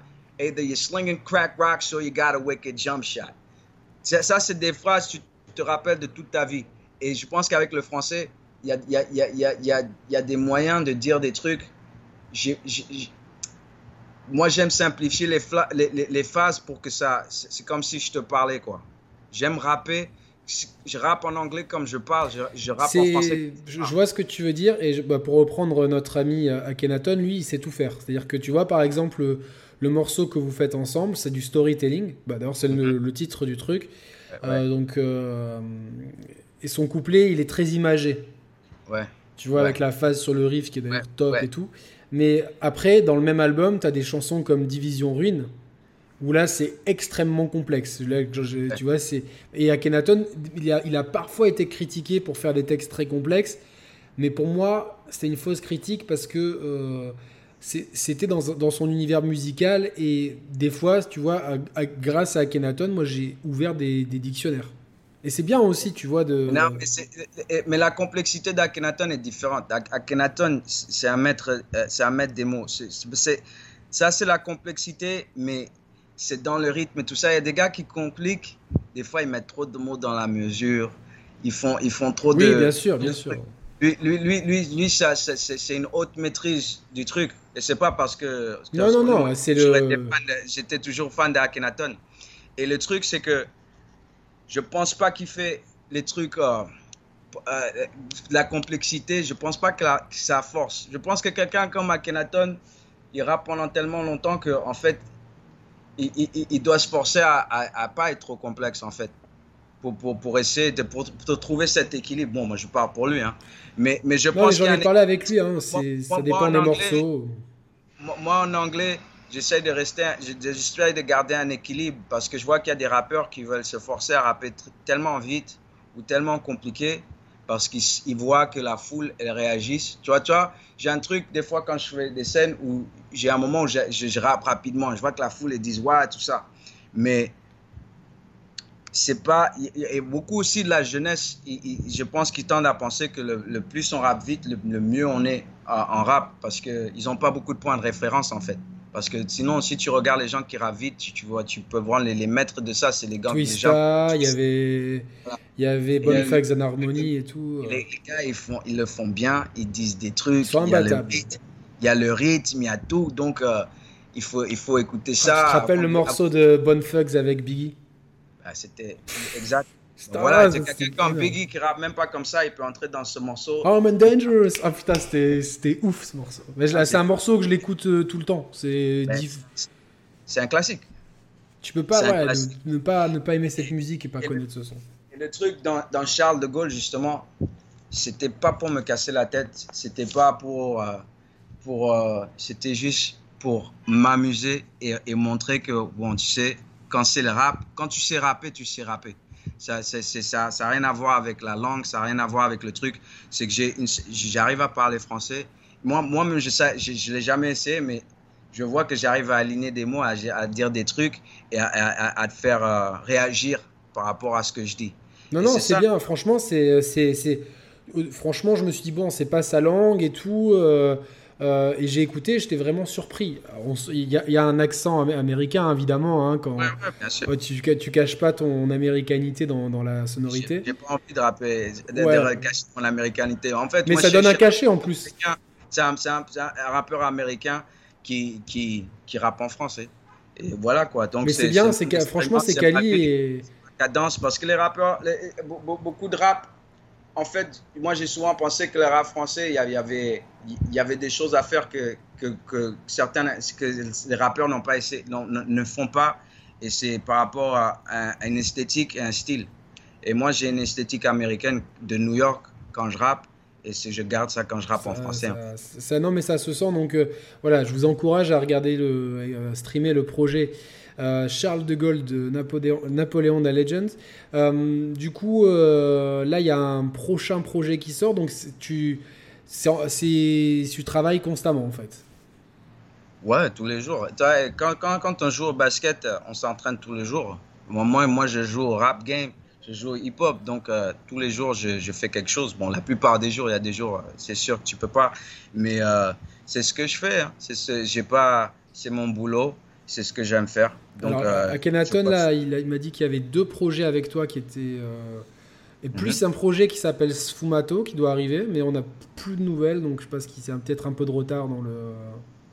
Ouais, moi je sais pas ce qui se passe avec ça, mais c'est euh, Anyway Jones qui, a, produit, et c'est moi et Akhenaton avec DJ Gel de la Funky Family. Et bon, on va voir quand est-ce que ça va sortir. C'est un, un titre ou c'est plusieurs titres? C'est un titre, mais il y aura. Avec moi, j'ai un couplet en anglais, j'ai une autre version, j'ai le couplet en français aussi. Ah ouais, ouais ça, ça devient le, le classique. ouais, donc il y, y, aura en fait deux, deux versions. Donc il y a ça et. Euh, et à quel il, va il m'a dit qu'il allait, enfin, qu'il allait produire quelque chose pour toi aussi? Ben justement, après avoir fait le, le morceau sur Astéroïde, euh, en fait, Spumato, on l'avait fait même avant ça. Mais euh, avant m'avoir invité sur Astéroïde, après m'avoir invité sur Astéroïde, il m'a, il m'a contacté encore une fois et il m'a proposé de produire un projet. Et bon, il m'a demandé si j'étais intéressé. J'ai dit, vas-y. Parce qu'habituellement, les, les, les, prods, qui c'est qui c'est, tes prods? C'est des prods de. ça dépend. Par exemple, euh, Brown Saints, c'est moi qui ai produit. Okuto no Ken, c'est moi qui ai produit parce que c'était ma vision. Mais d'autres albums, Shikara, c'est un producteur italien. J'ai un album qui sort, euh, dans, qui, qui sort bientôt. Qui, euh, dans quelques jours, là. Produit par Gallo Point de UK. Donc, je travaille, je bosse avec beaucoup de. Très international. Mais souvent, c'est genre un producteur, un projet. Je n'ai pas souvent fait sauf mon premier album, j'ai pas souvent fait des, des projets où j'ai plusieurs producteurs dessus. Mais, Moi, je préfère, euh, tu vois, quand il y a un producteur, y a, ça garde une cohérence artistique et. Euh, ouais, c'est plus facile au niveau de l'organisation et au niveau du thème de, de garder un, un, concept et un thème. Ça, ça, ça prend plus d'énergie, plus de peut-être de, de managing pour faire un projet avec plusieurs producteurs qui est cohérent, quoi. Et euh, c'est beaucoup facile. Ouais, donc et par exemple, euh, je vais prendre, on va prendre le projet Bronze Sands parce que je sais qu'il y a sur la chaîne, il y a beaucoup de, de, projets de, fans de Saint Seiya. Moi, je suis un énorme fan, donc euh, j'ai une déception sur ce projet. Je vais te dire, c'est qu'il y a un son de Saint Seiya qui est excellent, c'est la harpe d'Abel. Ouais, je sais ce que c'est. Je, je, je, je l'ai samplé, mais je l'ai pas. Non, mais tu sais. C'est un morceau dessus. Tu sais que depuis que depuis que j'aime le rap, j'avais. C'est tellement bon. Je sais, je sais exactement ce que tu parles, crois-moi. Et je l'ai samplé.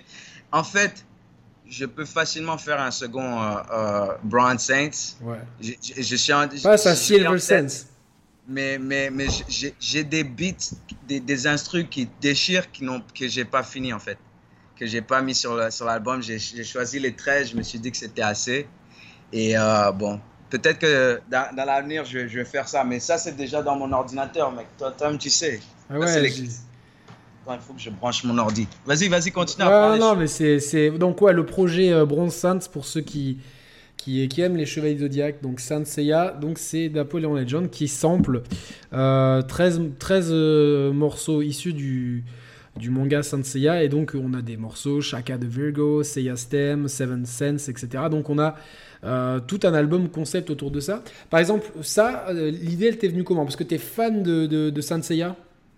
Ouais, en fait, c'était peut-être une vieille idée que j'ai toujours eue. Je suis fan de Saint Seiya et quand de temps en temps j'ai revu la série à un, âge un peu plus vieux, je, je, me suis rendu compte à quel point la musique était importante pour l'impact de, de, l'émotion et, de l'histoire de la série.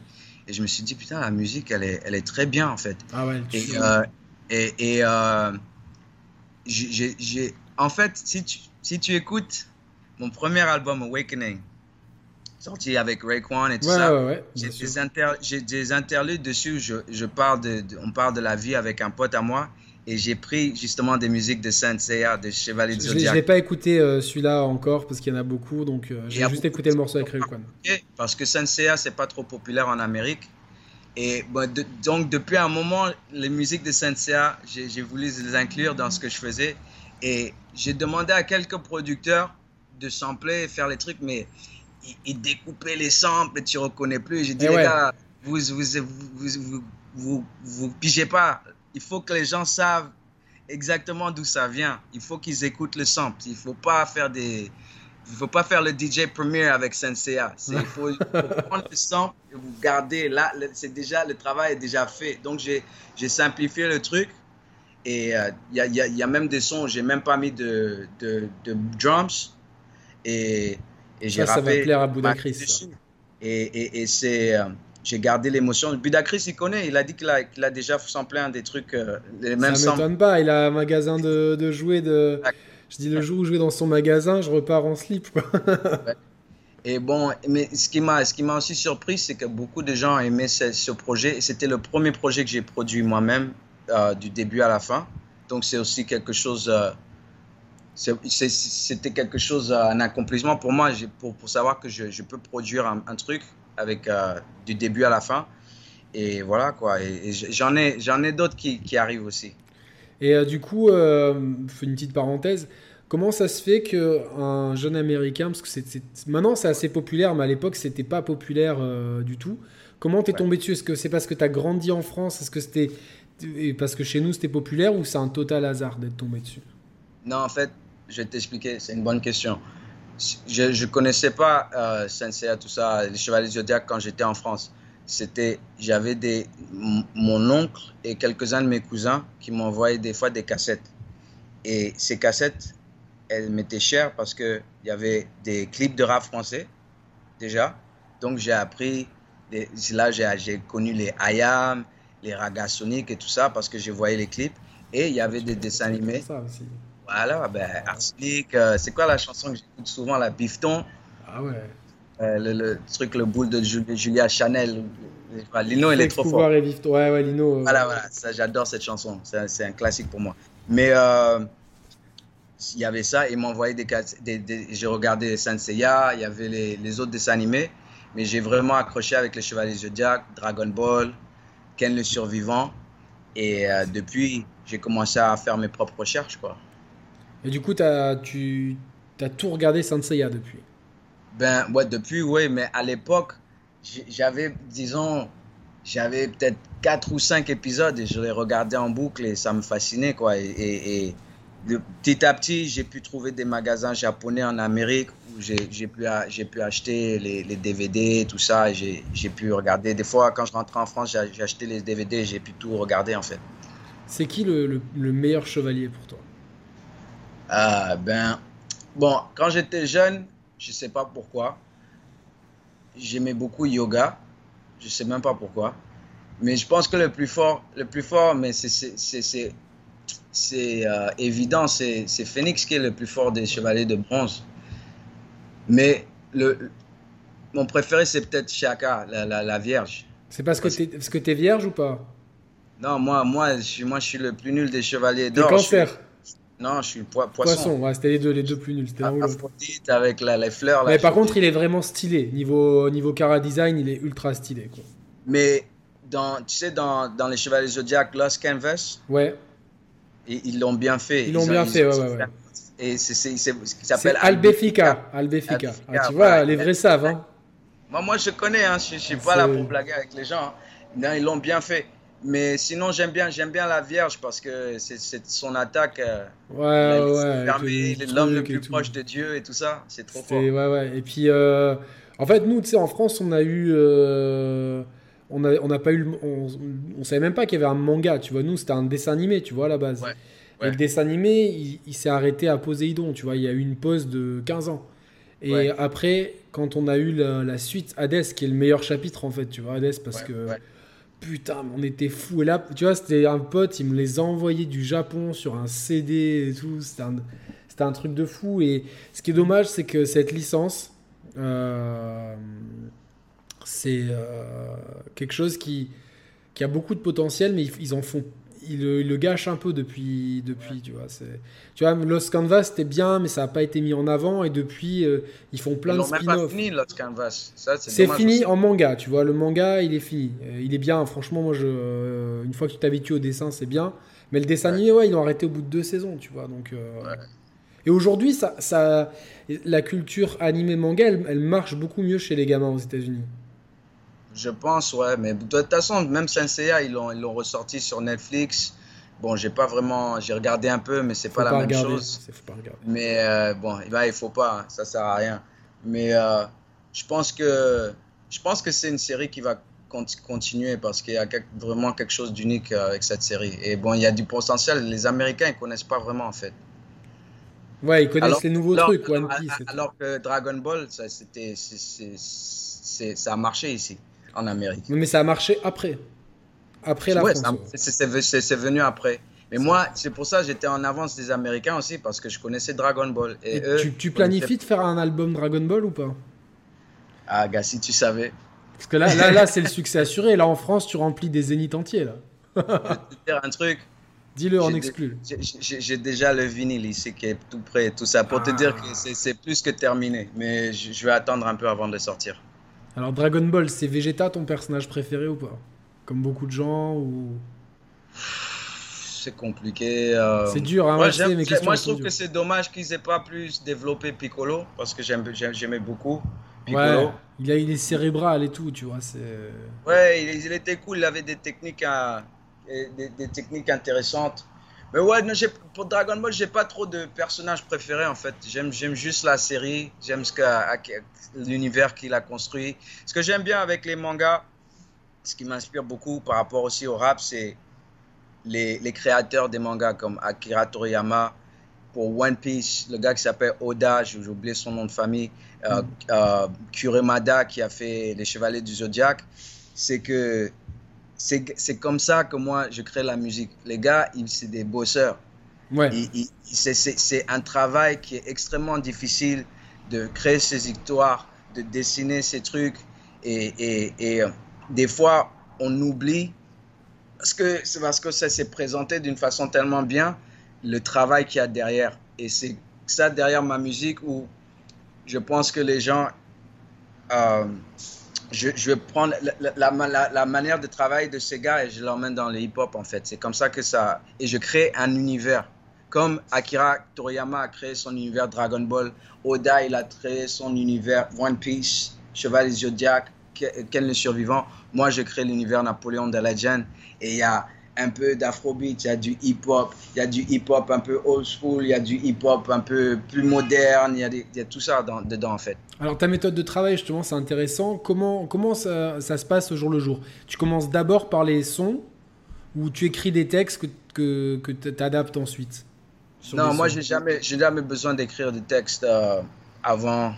Moi c'est la musique, la musique fait tout le travail pour moi. C'est pour ça que même quand tu me demandais pour Charles de Gaulle comment je rappais, je rappe en, fonction du beat en fait. Mmh, c'est pour, ça que je dis, c'est pour ça que je dis que même, même si la rime est complexe, ça, ça, si c'est trop complexe, si ça clash avec le beat. Si ça clash pas avec le beat, c'est parfait en fait.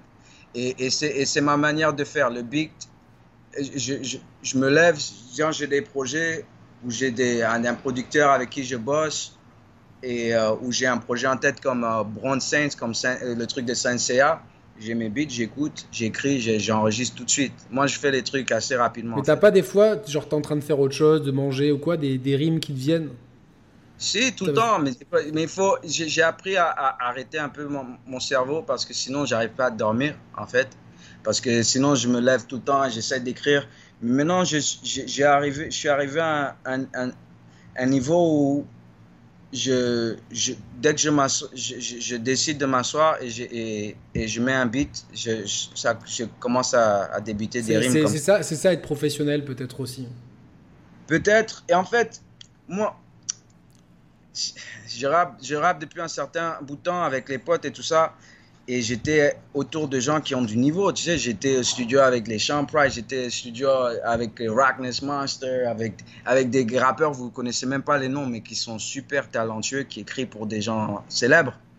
Et y a, je pense que au, fil des années, j'ai pris l'habitude d'une certaine pression. Et pour ça, je dis que si vous êtes là dans la, dans la chambre, on est 8 et il y a un instru qui, qui, qui joue derrière si tu veux, faire, tu veux écrire le refrain, tu dois être le premier à l'écrire. Quoi? Bien Donc, si tu veux être, faire partie de la chanson, on va pas être 8 sur la chanson.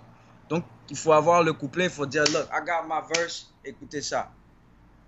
Et le truc, c'est que, et, et, je dis ça, c'est pas parce qu'il faut juste la rapidité. Parce que si tu dis, si tu balances ton refrain et les gens, c'est nul, les gens, ils vont te le faire savoir. Ils vont dire, that's whack. Toi, t'es pas sur la chanson. Ton, ton, talent, il s'est forgé aussi dans la compétition? Aussi eh, la, Les hip-hop, c'est la compétition. Et moi, moi c'est un, un, un, aspect du hip-hop que j'adore. Je sais qu'il y a beaucoup de gens qui comprennent pas ça parce que pour eux, le, hip-hop, c'est la culture du numéro 1. C'est ce qui. Akhenaton, il le dit dans sa chanson Le Signe V. C'est la culture du numéro 1. Il n'y a pas de place pour le numéro 2. Et c'est vrai, c'est comme ça. C'est les meilleurs qu'on retient. Le hip-hop, c'est le sport. Le, hip-hop, c'est Chevalier Zodiac, Ken le Survivant, Dragon Ball, euh, Son Goku et Vegeta qui s'entraînent pour devenir meilleurs et pour, et pour, pour se battre contre les meilleurs, les plus forts. C'est comme c'est, moi, c'est moi, c'est cet esprit que j'ai toujours gardé. Donc entre les potes, si tu es nul, on va pas te laisser, on va pas te laisser enregistrer. Mais, pourquoi les gars comme en les France, il y, a certains, il y a certains groupes qui laissent certains membres être mauvais. Oui, euh. c'est dommage. Mais, mais non, c'est même pas dommage, c'est leur manière de faire. Respectueux par rapport aux amis, mais après, des fois, c'est vrai que euh, mais ici, c'est vraiment. En tout cas, ce que j'ai connu, c'est qu'il y, a beaucoup de groupes qui sont pas, pas bons. Il y a beaucoup de rappeurs qui sont pas bons ici aussi. Il faut pas croire. Hein. Il y a des, des whack MC, ça vient pas de nulle part. Hein. Ça vient de l'Amérique. Il y a beaucoup de, de, whack. Mais nous, c'était pas comme ça. Si tu étais nul, on va te dire ça c'est pas bon. Quand tu vois les gens comme Wu-Tang Clan, pourquoi ils étaient tellement uniques dans leur genre, c'est qu'ils étaient neufs, ils étaient tous bons, mais ils peuvent pas tout être, tous être dans la chanson. Donc euh, les gars qui écrivaient le plus vite et qui écrivaient le meilleur couplet, c'est lui qui gagnait. Et moi j'ai tellement l'habitude de faire ça que en fait ça m'a donné une facilité où déjà je me prends pas trop la tête j'arrive à. Donc, donc euh, c'est pas souvent que je change de couplet, ou ça m'arrive, hein, mais, mais souvent j'ai l'idée et, et, je, la laisse, euh, je la laisse passer sur, le, sur, le, sur mon téléphone et, j'enregistre tout de suite en fait. Donc tout ce que vous entendez, c'est souvent des trucs, j'écoute le beat, c'est l'idée que j'ai eu en tête et j'ai enregistré directement. C'est vraiment un truc qui, est, qui, est, qui est ultra spontané j'essaie, d'être le plus spontané, j'essaie d'être en fait authentique vis-à-vis du moment. Et, et, et, c'est mieux pour moi parce que si je réfléchis trop, des fois, je vais dire des trucs et je vais me dire, ah, qu'est-ce qu'ils vont penser de ça, qu'est-ce qu'ils vont penser de moi? Mais ma défense maintenant, c'est que, bon, au moment, c'est ça, c'est ça qui m'est venu en tête. Et, je pensais vraiment comme ça. J'étais énervé par rapport à ça. Et, maintenant, j'ai peut-être changé d'avis. Mais musicalement, c'est ça. Et, ça, je prends ça peut-être de Tupac, parce que je sais que Tupac, il était très spontané, et les gens, ils, aimaient son, sa, sa passion et, son émotion. C'était pas le meilleur lyriciste, mais l'émotion, il arrivait, tu vois. J'ai toujours préféré Biggie, mais je, je reconnais que... Et Biggie, il n'écrivait pas ses textes. Biggie, il entendait le beat, Ouais. Et pareil que Oxmo, il faisait un peu pareil aussi, Oxmo Puccino. Mais euh, Ça, ça c'est ça, ils ont un cerveau euh, assez unique. Incroyable. Quand tu vois, non mais quand tu vois, bah, Oxmo, je sais pas si c'est vrai, mais Biggie, ça a été rapporté, il écrivait pas. Et tu, quand tu vois la qualité des textes, la, tu te dis, c'est un génie quoi. Moi, quand il est décédé, j'étais effondré. Je me dis, c'est pas possible quoi. C'était, mon rappeur préféré à l'époque. Ben, j'ai connu, connu des rappeurs euh, bon, qui sont pas connus, mais qui faisaient la même chose. Et bon, ça m'a toujours impressionné. Moi, à un moment, j'essaie de, de, faire un peu ça quand j'arrivais à, j'habitais à Maryland. Mais j'arrive, j'arrive qu'à retenir 4 à 8 mesures à la fois. Ouais. Après, si je pas jusqu'à 12, j'ai déjà oublié le début. Donc, je sais pas comment il faut en fait. Je dois, je dois noter sur mon C'est un, gift, tu vois. c'est Mais, mais aussi, j'ai pas besoin de. Une fois que c'est écrit, j'arrive à me rappeler du flow en fonction du beat et tout ça, ce qui, ce qui est bien. Au, début, ça c'était toujours un, peu difficile, mais maintenant, j'ai l'énergie, je vois l'émotion et j'enregistre. Et moi, je préfère, euh, je préfère travailler comme ça. Et après, j'écoute un autre beat et j'enregistre un autre truc. Donc, j'ai déjà appelé le premier truc. Donc, à la fin de la semaine, j'ai plein de chansons et je les écoute comme si c'était la première fois parce que c'est comme. Euh, c'est un flux tendu, ouais. C'est, euh, le, plus dur, le plus dur, c'est la, la musicalité ou c'est l'écriture? Non, c'est tout, c'est la même chose pour moi. Hein, parce que quand, quand je commençais à rapper, je me prenais plus la tête sur l'écriture, l'écriture parce que pour moi, c'était le truc le plus important. J'écoutais les rappeurs, les paroles, c'était tellement important. Mais à fur et à mesure, c'est, la, je mets plus d'importance sur la musicalité, le flow, et l'écriture, ça vient, ça, vient, avec. après, bien sûr. Et, ça vient assez naturellement. Je n'ai plus besoin de forcer. Alors qu'avant, et j'ai vu beaucoup de rappeurs utiliser des techniques un peu bizarres où ils, prennent des rimes, de, beaucoup de mots et tout ça. Après, ils essaient de mettre des. Moi, je travaille pas comme ça. C'est le flow. Ça, ça, ça, je commence au début et j'arrive jusqu'à la fin. Voilà. C'est intéressant de voir parce que c'est vrai que dans beaucoup d'interviews d'artistes, euh, en nouvelle, on parle de projets et tout. Moi, moi ce, que, ce qui m'intéresse, tu vois, c'est voir la méthodologie, etc. tu enregistres chez toi, du coup, tu as de quoi. Ouais, ouais, j'enregistre moi, j'ai mon micro, j'ai tout ce qu'il me faut pour enregistrer. C'est ça aussi qui a été très important pour moi et pour ma productivité. En fait, je voulais, euh, je voulais prendre en main les, les, euh, ma production comme ça, il n'y a personne qui peut m'arrêter, aller au studio, payer quelqu'un à chaque fois. S'il y a des trucs qui ne marchent pas, il faut revenir. Ils ont, ils ont un emploi du temps. Moi, moi ça m'a saoulé. Donc, toi, de, bout en bout, excuse-moi, tes projets, c'est toi qui les fais de bout en bout La plupart, ouais. Maintenant, maintenant euh, par exemple, Saint, euh, euh, Seiya, c'est du début à la fin. Et Même le mixage, c'est toi? Ouais, ça, celui-là, j'ai mixé. Il y a un album qui s'appelle euh, Path of a Warrior avec DJ Doom qui est sorti sur vinyle, euh, sur euh, Chap Herring. C'est Eddie Sancho qui a mixé. Eddie Sancho, il a, il a mixé tous les classiques du hip-hop, que ce soit Mac, Jay-Z. Mais je me suis appris à fur et à mesure à mixer mes propres trucs, en fait. Donc tu fais tout à la maison Ouais, je fais tout à la maison. je fais mon casque. Je, en fait, j'ai mon casque qui est même pas très cher, un casque de 20 dollars. Et euh, je, je, descends avec ma, ma, voiture pour écouter. Donc je fais les allers-retours. Ça me prend du temps à faire les allers-retours, à vraiment écouter. Ah, tu, c'est-à-dire tu, tu, tu, mets le son dans la voiture et tu roules avec? Non, en fait, j'écoute du, du, casque parce que j'utilise pas d'enceinte ici. Parce que le bruit et tout ça, je, je mixe dans mon casque, mais je, je, je vérifie j'écoute sur mon téléphone, les, sur mon iPhone, juste pour voir un peu, parce que j'ai l'habitude d'écouter de la musique tous les jours sur le téléphone. Après, je vais dans la voiture, je m'assieds dans la voiture, mais j'ai une bonne sono dans la voiture.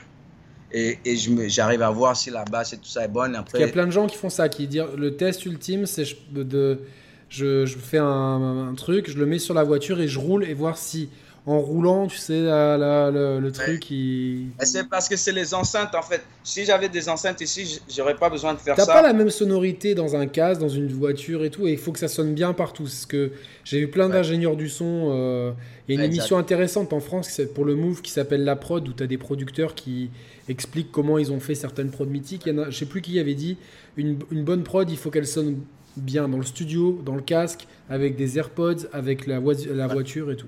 Ben, aussi, les iPhone speakers sont importants parce que la plupart des gens, ils écouteront sur leur téléphone. Donc, j'écoute sur ça.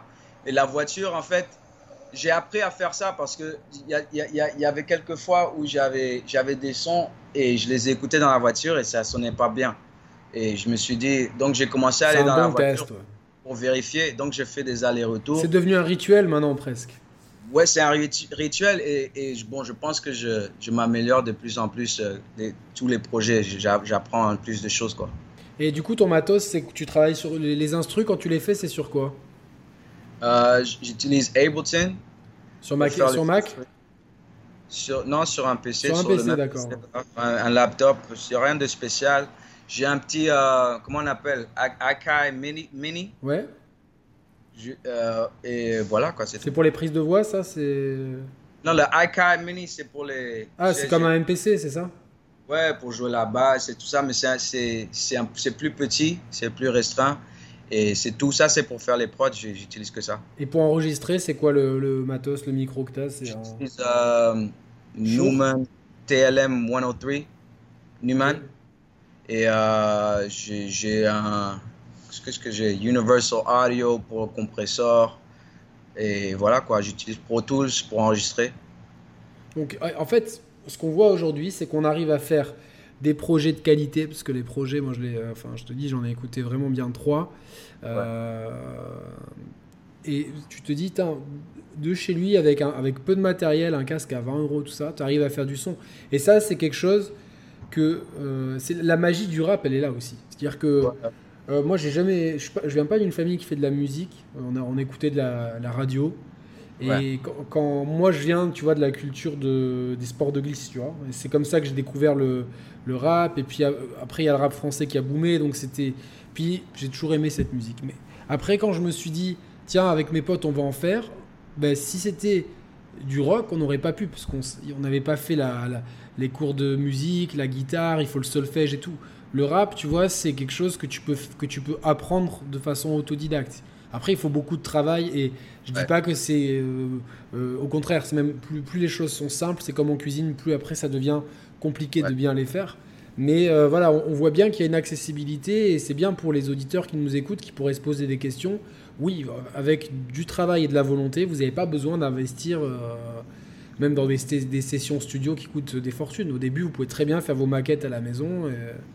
Exactement. Moi, j'étais dans des grands studios et tout ça, tu sais, dans des, les, très grands studios et des, trucs. Et des fois, je suis sorti de là un peu déçu. Et, je m'attendais à, des meilleurs résultats.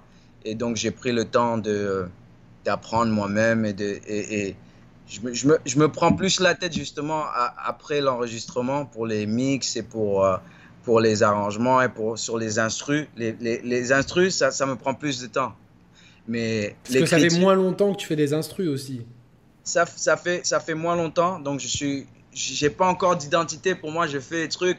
Si, c'est, si ça a une bonne, une bonne sonorité, ça passe. Mais je sais pas encore ce que je fais. Alors que par rapport au rap, j'ai plus une idée de mon style et de ce que je veux faire et tout ça. Et, euh, mais j'ai envie de... Je, je, prends mon temps à vraiment présenter quelque chose de bien parce que je sais que, bon, encore dans l'esprit de compétition et dans l'esprit de... Tellement de gens font du rap, il faut, se faire, il faut, il faut quand même euh, prendre une place dans cet univers. Et, j'ai, donc, il faut pas faire n'importe quoi. J'ai envie, j'ai envie vraiment de, de, présenter quelque chose de bien. Je n'ai pas le budget qu'un gars qui est signé à Universal. Je n'ai pas, j'ai pas le marketing, l'argent du marketing pour mon image. Je n'ai pas, j'ai pas une Lamborghini pour prendre des photos sur Instagram pour avoir 6000 likes. Donc, euh, je dois, je dois, je dois m'appliquer dans d'autres. Ouais, non, sur la, sur la musique, justement. Et. Euh, il y a quand même une, une filiation, hein. on, on, a déjà dû te le dire, mais avec Prodigy. Ouais, ouais, ouais. Peu, euh... Les gens me disent ça souvent, en fait. Mais euh, euh, franchement, quand Astéroid est sorti, avec toutes mes amis qui sont euh, comme moi, on est à fond dans ce truc, ouais. ils m'ont dit Putain, l'américain, là, il a un truc Prodigy, mais ça sonne bien, tu vois. Et du coup, ouais, ouais c'est. C'est quelque chose, en fait, bon, as un joie, quand tu parles, tu as un timbre de voix un peu similaire, donc c'est pas, c'est pas quelque chose que tu forces, c'est venu naturellement, tu t'es pas dit. Euh... Non, pas du tout. Et Prodigy, c'est un des meilleurs rappeurs, un de mes rappeurs préférés aussi. Je pense aussi que c'est que un terme de voix, mais aussi c'est. Euh, on, moi, j'ai un style de rap un, beaucoup comme lui. C'est un peu comme une conversation quand je rappe. Il y, a, il, y a, il y, a, des gars qui rappent, c'est un peu ta ta ta ta ta ta ta ta ta. Moi, c'est pas le ta ta ta. Moi, c'est. C'est plus smooth. Ouais, ouais ça, ça, je nage. Je nage sur l'instru. Il y a des gens qui c'est comme ça, moi je nage. Donc, et justement, voilà. et dans... est-ce que, est -ce que tu suis l'actualité du rap en France aussi ou... Ah, par-ci, par-là, mais je ne peux pas dire oui en fait. Hein. Je ne pense pas que ça serait honnête de dire oui. Je vois des trucs par-ci, par-là, mais euh, de loin, de très loin en fait. D'accord, parce que c'est vrai que nous ici, on, on a, bah, comme aux États-Unis, j'imagine, on a vraiment des artistes très différents, tu vois, qui. Euh, ouais qui, qui, font des trucs euh, avec des personnalités incroyables. On a des, des euh, tu as entendu parler de PNL, tu vois, ce groupe. Euh, si, oui, oui j'ai entendu parler. Qui, qui font des, des, audiences stratosphériques, des, des clips à ouais. 150 millions de vues sur YouTube, etc. Avec ouais. du cloud rap qui est, qui est, qui est très particulier. Tu, tu as des, des, projets comme Astéroïde où, il y a, où c'est quelque chose de très orthodoxe avec des, des gros samples et tout. Et aux États-Unis aussi, il y a énormément de, de, de, de, de styles différents. Il y a Pop Smoke ouais. qui a popularisé la drill, même si je trouve que l'album de 50 Cent, enfin, euh, que 50 Cent ouais, a fait posthume, il, il est moins drill en fait. Je ne dirais pas qu'il a popularisé la drill. Je pense que la drill a été popularisée par quelqu'un comme uh, Little. Uh, comment il s'appelle? Kiki ou non Chief Keef. Chief, Chief Keef. Chief Keef de Chicago. Mais la drill à, à, New York, elle a commencé un peu avec Designer. Et bon, la drill, c'est. je ne sais pas si, si, si, la plupart des Français savent vraiment à quel point la drill, c'est quelque chose d'assez violent dans les, dans les quartiers ici. Parce que le Brooklyn Drill, il y a, cette année, il y a peut-être au moins trois gros rappeurs qui sont morts. À, à, à, pas que Pop Smoke, il y en a d'autres. Déjà, il y avait eu à Chicago, il y a quelques années, il y avait eu tout cet hécatombe bah, de... de... Voilà. Et donc, les gars, la spécificité de la drill, c'est que les gars, ils parlent vraiment de vrais gars. À, à l'époque, il y avait le gangster rap. Et le gangster rap, les gars parlaient de leur vie de la rue. Et ils parlaient aussi de qu'ils voulaient sortir de la rue ou qu'on faisait ça et ça. Et aussi, je suis un, je suis, je suis un gars, il faut pas blaguer avec moi, sinon je te fais ci.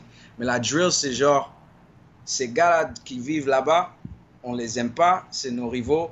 Et quand on les voit, on va les tuer. Et ils le font vraiment des fois. Donc c'est compliqué, ouais c'est vraiment, pour moi, des fois, c'est difficile parce que euh, je faisais aussi des, des hip-hop workshops dans les prisons et tout ça. J'allais souvent à Rikers Isle. Et okay. J'ai vu des... En fait, c'était les amis, de, les potes de ces rappeurs qui sont en prison. Et donc, on, des fois, on emmenait YouTube, on regardait des, clips avec eux. Et genre, c'était mes potes et tout ça. Et bon, les gars, ils étaient en prison, tu vois. Genre, le Young M.A., son frère était là avec moi et on regardait son clip. Il dit, regarde, je suis à côté d'elle sur le clip. Et, mais les gars, ils s'entretuent vraiment. Donc, c'est vraiment. Non, tu sais, tu pourrais répondre à ta question. En France, euh, on voit plutôt ça comme euh, euh, dans le côté musicalité du truc. Tu vois. il, y a, Hamza qui est un chanteur belge. Ce qui est mieux, ce qui est mieux hein, déjà. Oui, oui, non, bien sûr, mais euh, bon, après, moi, j'ai un peu, tu vois, du mal avec cette dénomination. Je disais à un pote, je dis, ouais, mais. Euh, il me disait, oui, mais Caris, déjà à l'époque, il faisait déjà de la drill. Je fais, oui, mais lui-même, il disait qu'il faisait de la trappe. Donc aujourd'hui, comme la drill est à la mode, on dit Caris, il faisait de la drill. Mais lui-même disait qu'il faisait de la trappe. Je dis donc, à la fin, tu vois, moi, pour moi, cette dénomination, pour moi, elle me fatigue un petit peu. Pour moi, le rap, c'est du rap et il peut prendre plein de formes, quoi. Tu vois, genre, euh, c'est comme conscious rap, gangsta rap. À la fin, pour moi, c'était, il y avait tout dans mon Walkman et puis euh, c'était la musique que je kiffais, tu vois ce que je veux dire. Il y a du bon rap, du, rap qui n'est pas Exactement, tu vois. Mais euh, aujourd'hui, c'est quoi les artistes que tu kiffes? Bah, Il y a par exemple, il y a les grandes têtes d'affiche. Il y a Future, Migos. Est-ce que c'est, ils font une musique qui est quand même différente de la tienne. Est-ce que c'est des artistes que, que tu écoutes quand même et que tu peux tu te, dis bon euh, ça peut m'inspirer ou, ou c'est plus un truc plus orthodoxe toi que... ça c'est des trucs euh,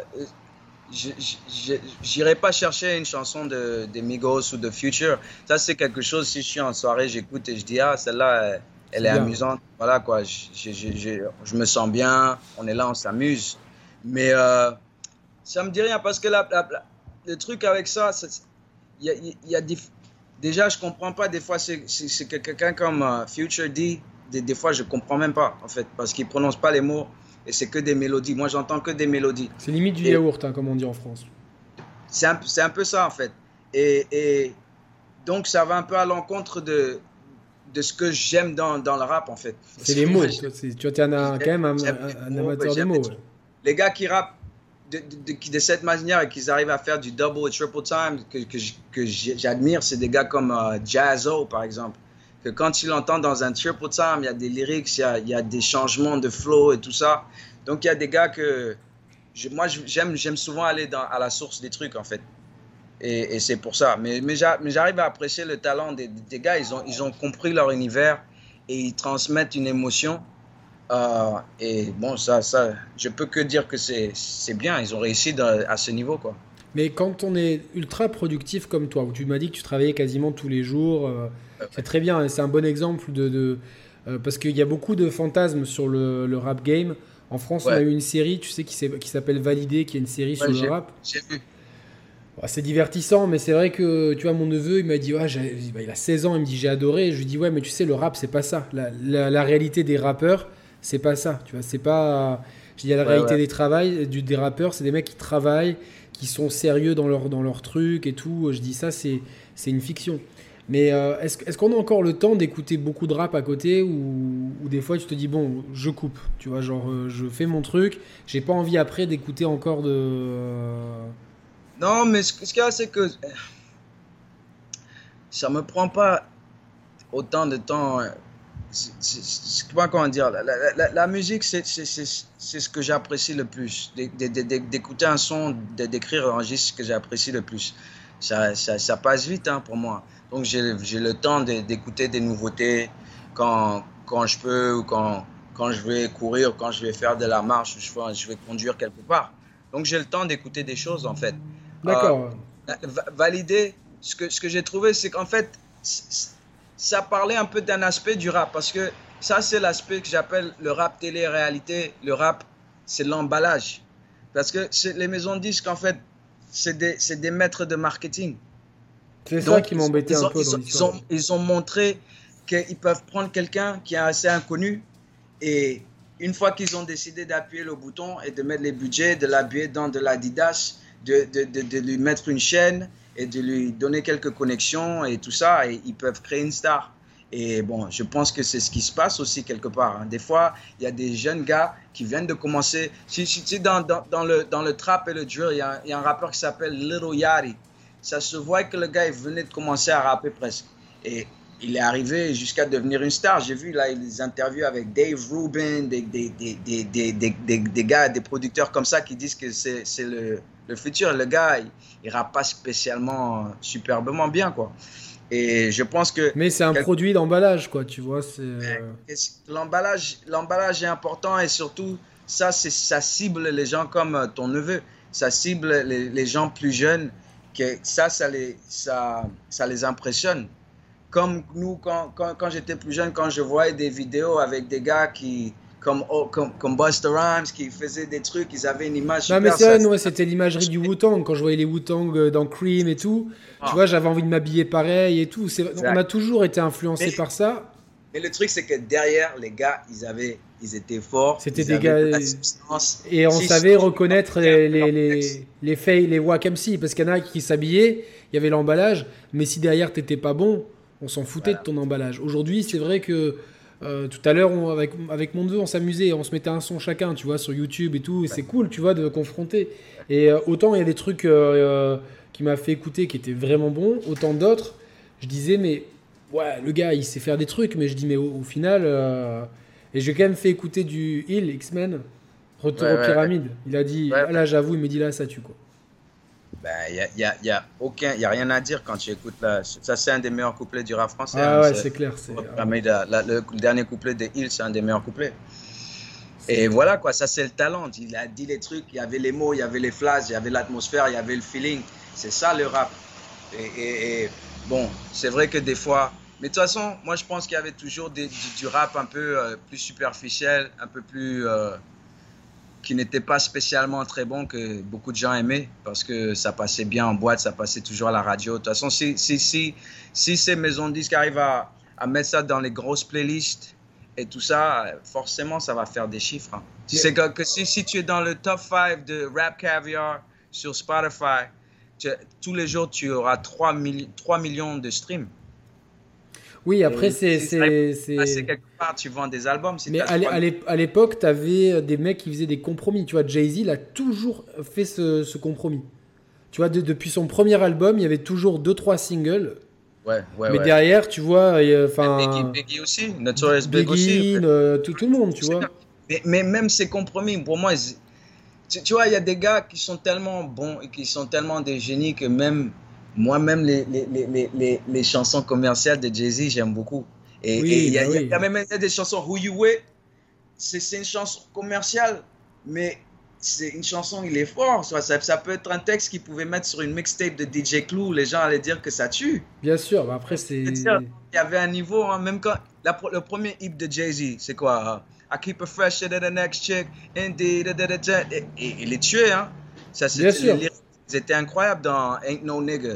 C'était une grande chanson, et, mais bon, voilà quoi. Après, même, il y a eu Big Pimpin, tu vois, et c'était cool parce que c'était un des premiers à vraiment mettre en avant la vibe du Sud, qui était quelque chose que. Euh, moi, le Sud, j'ai découvert ça avec Outcast. Ouais. Et c'est vrai que Outcast, écoute ça toujours aujourd'hui, tu te dis, mais ils ont 20 ans d'avance, les gars. C'était André 3000, c'était le, le, style qu'il avait et tout, c'était. Ah, c'était incroyable et c'était très très bien fait. Mais ça, c'est pour ça que quand tu. Il faut, moi, c'est pour ça que j'aime toujours aller aux sources. Et maintenant, je vais même plus loin que le rap. J'écoute le, le son qu'ils ont samplé pour écouter, tu vois. ouais, ouais, ouais, ouais, De l'émotion qu'on ressent par rapport à la musique. C'est pour ça que, encore une fois, je reviens à Chevalier du Zodiac. Quand j'écoutais les, les chansons, c'est l'émotion. Et je voulais capturer ça pour, pour un projet de, de hip-hop. Je pensais que ça allait super bien avec le hip-hop, en fait il y a de plus en plus. Bon, nous, on, est une chaîne gaming. Je sais pas si t'es un peu dans le gaming un petit peu aussi, mais. Euh... Si, moi, moi, moi j'étais pas à fond. J'ai pas de console en ce moment, mais, mais je connais quoi. J'aime bien. ouais, ouais, non, mais t'as des trucs, euh, des bandes son qui sont mythiques. Je vais t'en sortir une là. C'est euh, c'est la bande son de, de, Street Fighter 2, tu vois. Ben, bien sûr, bien sûr. Incroyable. Les... Et ce qui est incroyable, c'est que. Final Fantasy. Ah ouais, ça c'est. C'est euh, Yoko Shimomura, c'est une dame, et elle expliquait que pour une des compositions de, du jeu, elle était en retard pour le Blanca, le brésilien. Et tu sais, c'est un truc à base de percus et tout. Et euh, que le, le beat, il lui est venu dans le métro. et en fait, elle était là et elle, elle, elle, fredonnait le beat dans le métro et tout le monde la regardait. Et en plus, as un, tu vois, au Japon, comment ils sont les gens, euh, tu vois, il faut pas parler et tout.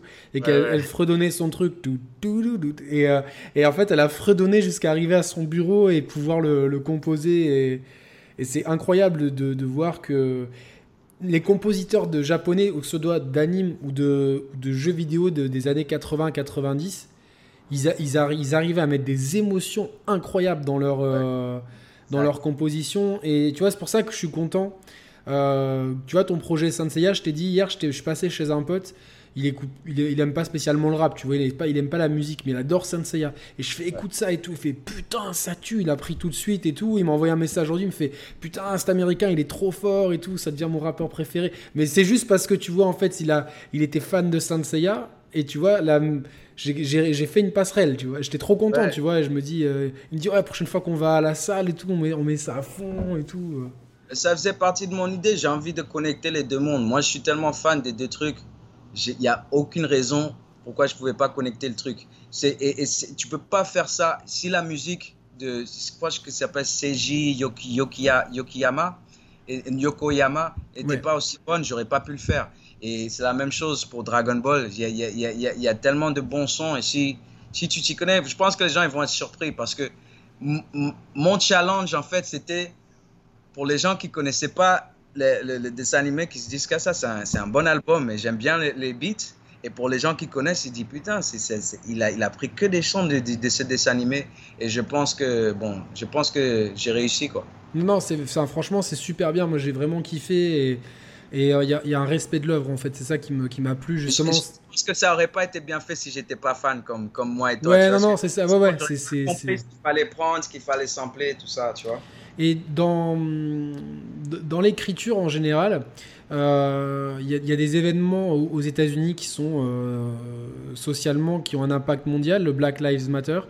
Est-ce que est-ce que c'est des choses qui vont t'influencer Enfin dans, dans, ton écriture Enfin, est-ce que, est que, est que toi déjà tu as été victime de racisme aux États-Unis?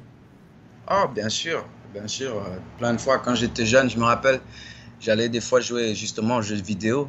Justement, dans, quand, quand il y avait, je pense que c'était Mortal Kombat 2 euh, ou quoi qui sortait, j'allais acheter les trucs, je mettais mes pièces et je jouais. Je me rappelle, je, je, je me rappelle, je battais un gars et j'étais petit, j'étais jeune. Et euh, il y avait un grand blanc qui était à côté de moi et il a commencé à me traiter de, de nègre. Et j'étais tout seul. Mais il était, c'était un, adulte, quoi. Et bon, j'avais un peu peur, mais je voulais pas perdre. Et je continuais à gagner. Et le gars, genre, il m'a, m'a, il m'a bousculé fort comme ça. Et tu vois, j'ai eu peur, quoi. Après, là, le prochain jeu, j'étais troublé, tu vois. J'arrivais plus à me concentrer. Et après, bon, j'ai fini par par y aller parce qu'il n'était pas seul, il était avec ses gens. Tout, le long, on regardait, les gens, ils n'ont rien dit. Donc, euh, il y a des trucs comme ça qui, arrivent euh, par rapport à la police. Tout le monde le sait. Mais de toute façon, nous, on sait déjà, on était dans des situations où on rentre de, boîte de nuit. Les, les, policiers nous arrêtent avec quatre voitures de police, on ne sait pas pourquoi. On s'arrête, ils nous ils sortent les pistolets sur nous, ils nous disent que ils ont, ils ont, c'est toujours la même histoire, hein, parce que ça m'est, arrivé plusieurs fois, même ici à Brooklyn, qu'il y a eu un meurtre et c'était la même voiture. Et, et, et ça, ça me fait toujours rire, parce que, ok, c'est là, il y a, y, a, y a, combien de, de mêmes voitures dans, dans, dans, une grande ville comme ça, quoi? Tu vois ce que je veux dire Ouais, ouais, c'est, la... Une Chevrolet euh, verte, il y, en a, y en a, il y en a partout. Pourquoi vous nous emmerdez? Mais tu vois, ils font des trucs pour nous emmerder. Une fois, j'étais à Flatbush ici, Justement, j'étais au téléphone avec Sean Price pour lui parler de, de mon clip. Je me rappelle parce que c'est pas souvent que je l'avais eu. Bah, bien sûr, ouais. Sean Price, on se rappelle. pendant que je parle à Sean Price, les policiers ils m'arrêtent et me disent que la même chose, qu'il y a eu un meurtre il y a quelqu'un qui était habillé comme toi. Ils me disent, de leur montrer le truc et j'étais avec Sean Price, mais je voulais pas raccrocher. ouais, tu m'étonnes. Ça, ça, faisait quelque chose, j'essayais de l'appeler, c'est la première fois qu'il a décroché le téléphone. Et donc j'essaie de, de, de, d'organiser le clip qu'on a fini par faire. Et lui, il voulait le faire le lendemain, alors que je voulais avoir une semaine pour préparer. Il dit non, il faut qu'on le fasse demain. Donc j'ai dû organiser un, truc pour le lendemain. Et en même temps, les policiers m'arrêtaient pour me dire qu'ils pensaient que peut-être que j'étais suspect d'un meurtre ou un truc comme ça. Donc tu vois, on t'emmerde, on t'emmerde. Et, et, quand c'est les boulots et tout ça, ça se voit des fois quand. Bon, c'est un feeling que tu as, mais tu te dis que les gens ils te regardent différemment parce que ton nom, comment, comment tu parles et tout ça, alors que tu as la même capacité que quelqu'un d'autre en fait. Donc euh, l'Amérique, c'est un, un, pays, un pays très raciste et les événements, comme on a vu il y a quelques mois, ça a montré à tout le monde qu'en en fait, il n'y a, pas beaucoup, il a pas tant de choses qui, qui, ont changé en Amérique. Parce que, parce que nous, hein, je, te, je te parle vu de, de France, hein, on s'était dit, euh, au moment où le président Obama a été élu, ça, ça, a apporté une, grande vague d'espoir et on a beaucoup entendu dire tiens, ce pays euh, apprend vite, comme c'est un pays jeune, ils apprennent plus vite, ils ont. Et presque, presque, on entendait que le racisme était mort. Or, pour les gens qui, comme moi, continuaient d'écouter du rap, tu te dis tiens, il y a quand même un monde entre le monde des bisounours qu'on veut nous montrer et la réalité de, de, la rue. Après, bon, je, je vis pas là-bas, je peux pas savoir. Je vais te donner un exemple. Quand, quand, quand je, quand j'ai fait, quand je, je fais mes, mes, workshops à la prison ici, qu'on appelle Rikers Island, une, prison très Rikers, ouais, c'est connu. Hein, ouais, Rikers. Je, je sais pas combien de fois je suis allé. Je peux te compter sur, sur, sur, sur une main combien de, de, dans les groupes qui venaient nous voir, des groupes de 20, 30, et des fois on les envoyait deux, deux par jour le nombre de, de blancs qu'il y avait dedans. C'est que des noirs et des hispaniques. C'est une prison à New York. Donc pourquoi c'est que des noirs qui se font arrêter? Donc c'est genre c'est les seuls la, la, seule race qui, qui, commet des crimes. Et ce, ce qui est impossible, qui est inconcevable. Quelqu'un de raisonnable. Tout le monde, il y a des criminels partout, de toutes les couleurs, riches, pauvres, partout. Mais c'était que des jeunes noirs et des hispaniques. Donc, pour te dire que s'il n'y a pas un problème. Il y a une justice à deux vitesses. Ouais.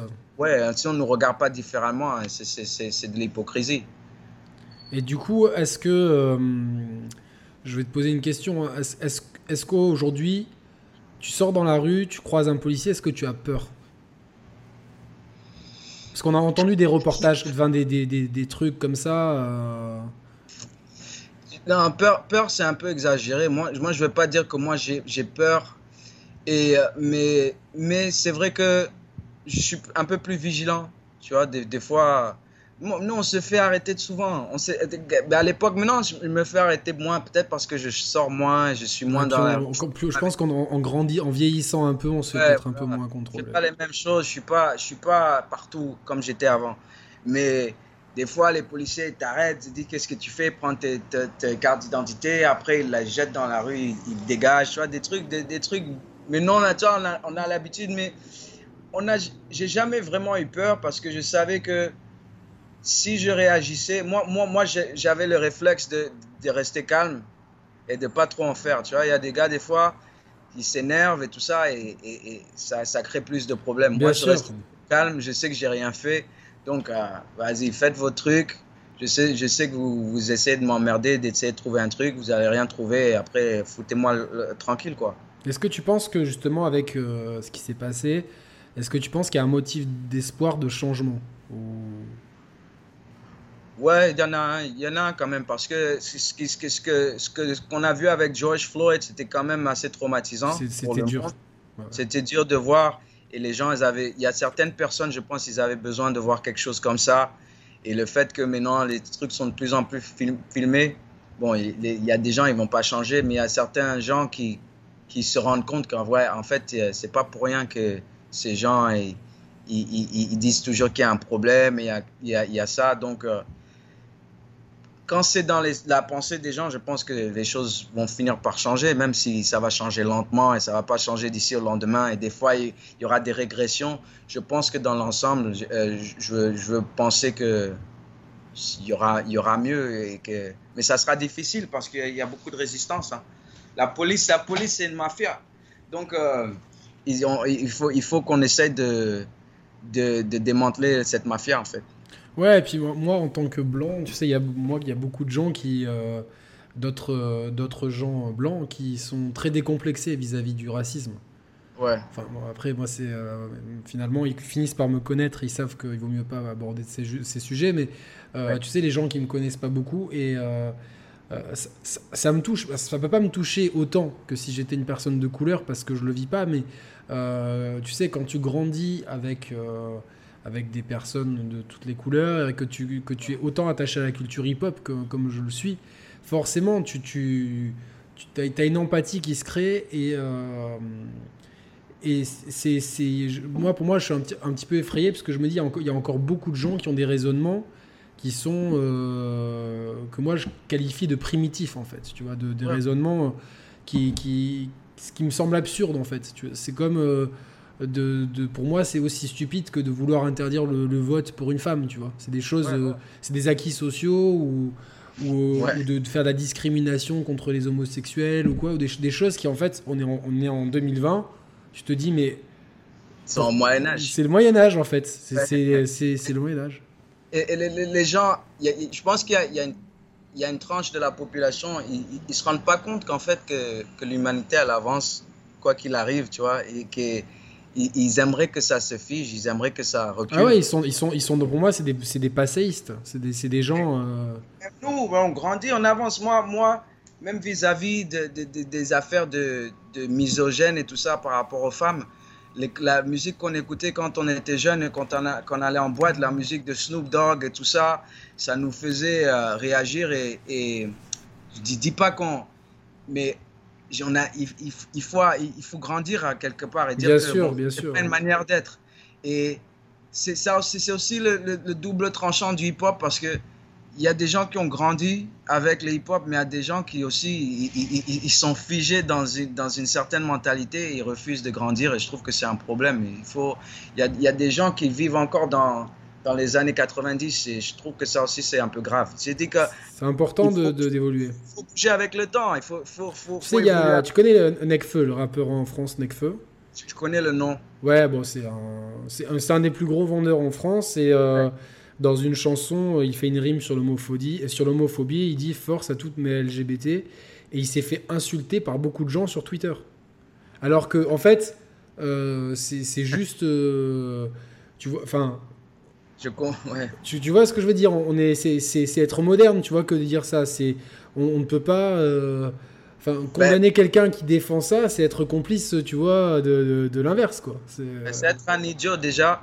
Et, et, et mais tu vois, ils sont dans leur petite bulle où ils se, renforcent entre eux et ils pensent que c'est un lien entre eux, en fait. Le racisme, c'est quelque chose, euh, l'homophobie, tout ça, l'antisémitisme, c'est un truc des fois qui, qui, lie les gens parce que je sais pas pourquoi, en fait. Mais euh, moi, je suis sûr que si je disais dans ma rime la même chose, qu'il y aurait des gens qui, me disent, dans, dans les hip-hop ici, qui sont très euh, conservateurs et qui sont très homophobes, qui me disaient Qu'est-ce que tu fais, en fait? Et euh, c'est triste parce que le monde a changé. Moi, moi quand je grandissais, c'est vrai que dans, dans, ma clique, je connaissais pas des, d'homosexuels qui étaient ouverts. Il y en avait peut-être, hein, c'est Bien sûr. Mais, mais j'ai grandi. Quand, quand maintenant j'ai des, des, amis, tout ça, et voilà quoi, il n'y a, y a, aucun problème. tu vois ce que non, je veux non, dire? parce que le monde évolue et c'est intéressant ce que tu as dit aussi sur, euh, sur les, les, les, trucs misogynes. C'est vrai qu'il y a des choses qu'on aujourd'hui je pense que euh, on, enfin, on, les dirait plus si on les écrivait aujourd'hui en fait, parce que on se rend compte que les femmes, elles ont beaucoup de, de combats, que c'est difficile d'être une femme aujourd'hui dans notre monde, qu'elles sont souvent discriminées, battues, etc. Il y a eu euh, dans le monde du gaming, la boîte Ubisoft française, il y a eu un, énorme scandale de harcèlement sexuel répété euh, au cours des dix dernières années. Et les témoignages des femmes, ils étaient glaçants, tu vois. Tu te dis, mais Waouh Et, c'était sous couvert de ouais, on est une start-up un peu, donc c'est la culture du cool, donc c'est de la plaisanterie. Mais en fait, euh, pour revenir au, hip-hop, moi j'ai toujours trouvé que c'est un moyen de, un petit peu comme les philosophes de l'époque, tu vois, de, de, de, de s'entraider à réfléchir pour faire un monde meilleur. Tu vois, moi j'ai toujours vécu le rap comme ça. Après, il y a toute la partie ego trip. J'adore, tu vois, les, les, word, les wordplay, etc. Tu vois, genre euh, les punchlines, c'est cool. Mais après, ce que je préfère, c'est quand il y a du fond derrière et des artistes comme Akhenaton, en tant qu'homme, moi, ils m'ont fait grandir. Parce que c'est des hommes pleins de sagesse, pleins d'intelligence. Ayam, Ayam c'est un cours, c'est de l'éducation hein, pour moi. Quand tu, quand tu écoutes leurs textes, et moi, moi c'est la même chose. J'aime cet équilibre et j'aime le fait, j'aime pas. Quand on écoute mes projets, c'est que des projets différents. C'est ça qui est, qui est, qui est, intéressant. j'ai des, couleurs différentes, des styles, des tempos différents et tout ça. Il y a beaucoup d'artistes qui te donnent, j'ai l'impression qu'ils nous donnent chaque fois la même chose. Et bon, et, ça plaît aux gens. Je pense qu'au niveau marketing, c'est peut-être même plus facile de, d'emballer de, un produit. C'est toujours la même chose. Les gens, ils veulent toujours le, le même, euh, euh, je sais pas, fraise tagada et tout ça. Ils veulent manger ça tous les jours. Ça, ils aiment toujours. Mais moi, artistiquement, je préfère parler de différents trucs. Je préfère évoluer. Déjà, mon audience, en fait, ce que je fais, je peins une image et, vous, êtes, vous prenez ce voyage avec moi. Et quand vous écoutez le premier album Awakening et vous m'écoutez maintenant, vous voyez comment j'ai évolué, comment j'ai grandi, les choses auxquelles je me suis rendu compte. Et je passe aussi de, de, de, de, ma manière de vivre et de ma manière de penser quand j'étais plus jeune, où je ne savais pas tous ces trucs. Et je pense que dans la vie, tout, tout, euh, on se rend compte que ce qu'on croyait à l'époque, qu'en fait, c'est pas vrai du tout. Et des fois, ça, on a du mal à, assumer ça, quoi. Tu vois ce que je veux dire? Moi, j'ai du mal à assumer que peut-être que mes, mes, athlètes préférés, ils prenaient des, des hormones et tout ça pour être plus fort. Ouais, mais tu le savais peut-être pas, tu vois. Euh... Je le savais pas. Moi, je savais pas que dans, quand, quand, je regardais Hulk Hogan et les wrestlers et tout ça qui prenaient des, des, des stéroïdes et tout ça. Tu lisais les magazines à l'époque de, de, musculation, ils te disaient oh, bois, bois deux, trois protéines et tu vas avoir des muscles comme ça. Alors que tous ces gars, ils prenaient des, des, des trucs et ils disaient pas. Maintenant, toute l'information, elle est sortie, les gens, ils savent. Mais c'est la même chose dans la musique. On ne savait pas que les concerts dans MTV qu'on voyait quand on voyait Ja Rule et Jay-Z, qu'ils avaient payé 50 dollars à, à, toute la foule pour qu'ils soient comme ça durant Spring Break. C'est après, dans les documentaires, tu regardes, tu vois, ah ouais, mais tu regardais ça en tant qu'enfant, tu te dis, ah, ouais, c'est fou. Ils sont Mais c'est tout un marketing. Et mais c'est pour dire que ah, il faut qu'on se rende compte que des fois, on ne sait pas tout, on se rend compte que les trucs qu'on croyait que c'était ça. Et toi, dans ta musique, ce qui est bien, c'est que tu fais des, des mea culpa, en fait. Tu te dis, bon, je me suis, tu, tu dis, tu peux dire que tu t'es trompé euh, dans le passé, quoi. Bah, je, me, suis, me trompe tout le temps, je me trompe encore. c'est comme, pour ça que, c'est avance. C'est comme ça que j'avance. Si, si j'étais resté figé sur un truc, euh, je ne serais jamais là où je suis, en fait. On va terminer un peu justement sur le côté marketing. Euh, comment tu les défends tes projets? Il y, a, il, y a, des clips, euh, je n'ai pas, pas beaucoup trouvé des clips sur YouTube. Bah, j'en, ai, j'en ai quelques-uns, mais bon. Mais pas sur le dernier projet, sur, euh, sur Charles de Gaulle, il n'y en a pas. Voilà, moi, moi, moi je, en fait, je pense pas trop à ça. Moi, je pense, j'ai envie, j'ai, j'ai mes fans, les gens qui aiment ma musique et qui me suivent, ils, ils, ont, ils ont envie, ils aiment ma musique quoi, en fait. Donc je veux leur donner de la musique quand je peux, de la bonne qualité. Au niveau des clips, des fois c'est pas évident parce qu'il y a, y a un certain coût, il y a un certain travail, et moi j'ai envie de faire les choses bien et c'est plus compliqué pour moi. Euh, que mon expertise c'est faire de la musique, je suis rappeur.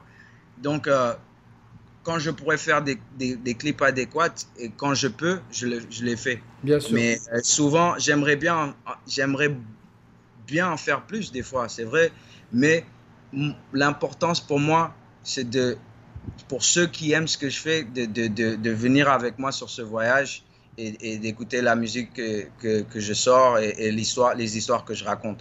Après, au fur et à mesure, quand j'aurai les, opportunités, j'aurai le temps de faire des, clips et tout ça, j'en ferai au, au, cas où. J'aimerais bien, à chaque projet, j'aimerais bien avoir quatre clips, tu vois, les sortir.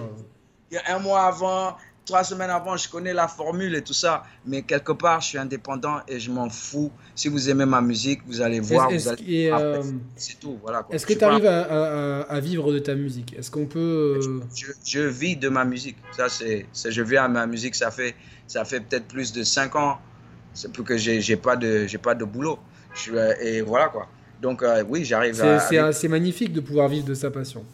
Ah, je, suis tellement reconnaissant de, revenir à un boulot où j'ai un manager qui me crie dessus, tout ça. Je dois, je dois lever des boîtes, je dois me lever au milieu de la nuit pour, euh, pour, faire des, pour soulever des, des bouteilles d'eau. Euh, je préfère rapper, quoi.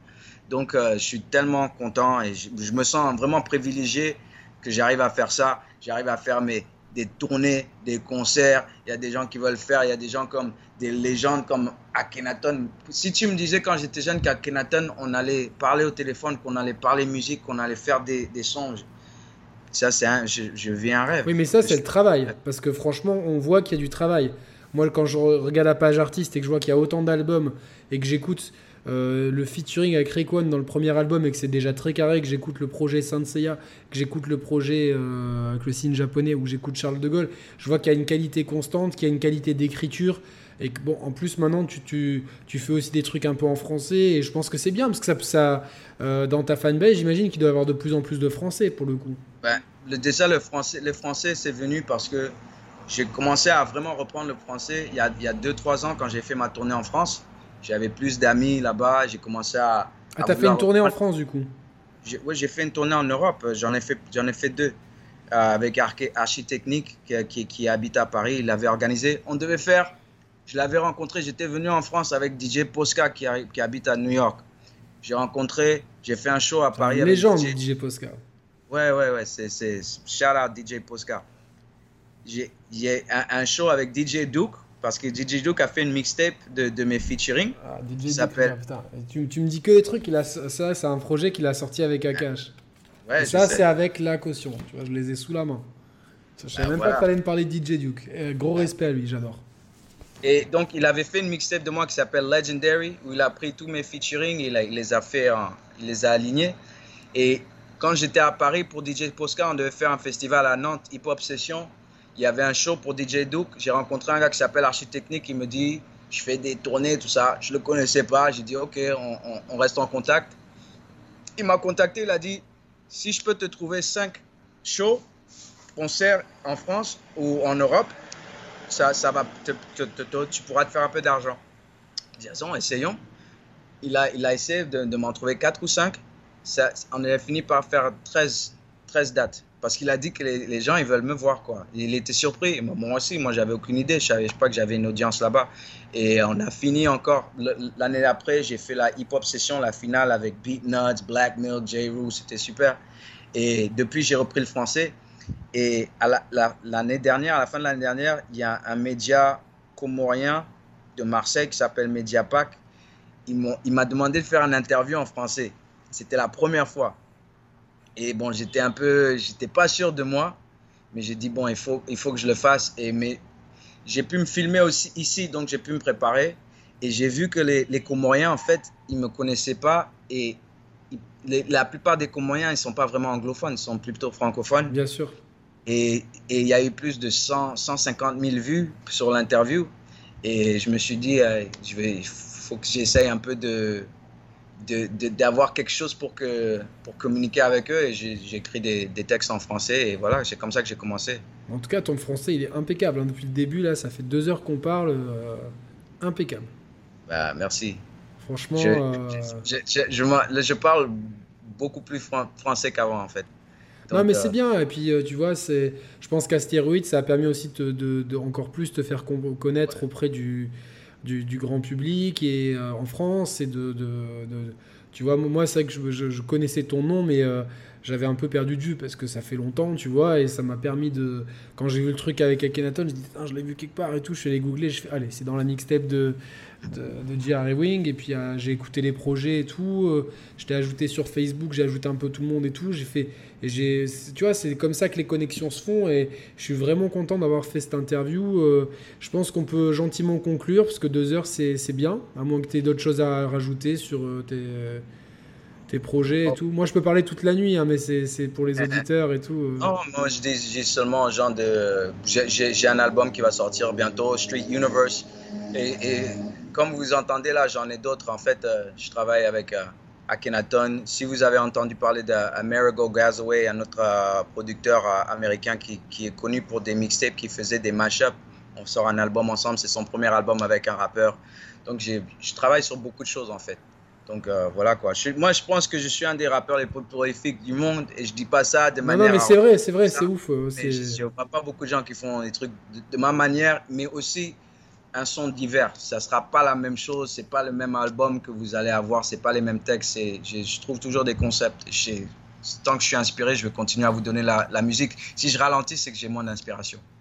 Et du coup, pour ceux qui voudraient te, te découvrir, tu, tu, tu, recommandes de prendre le premier album euh, Awakening ou de, de, prendre un autre projet?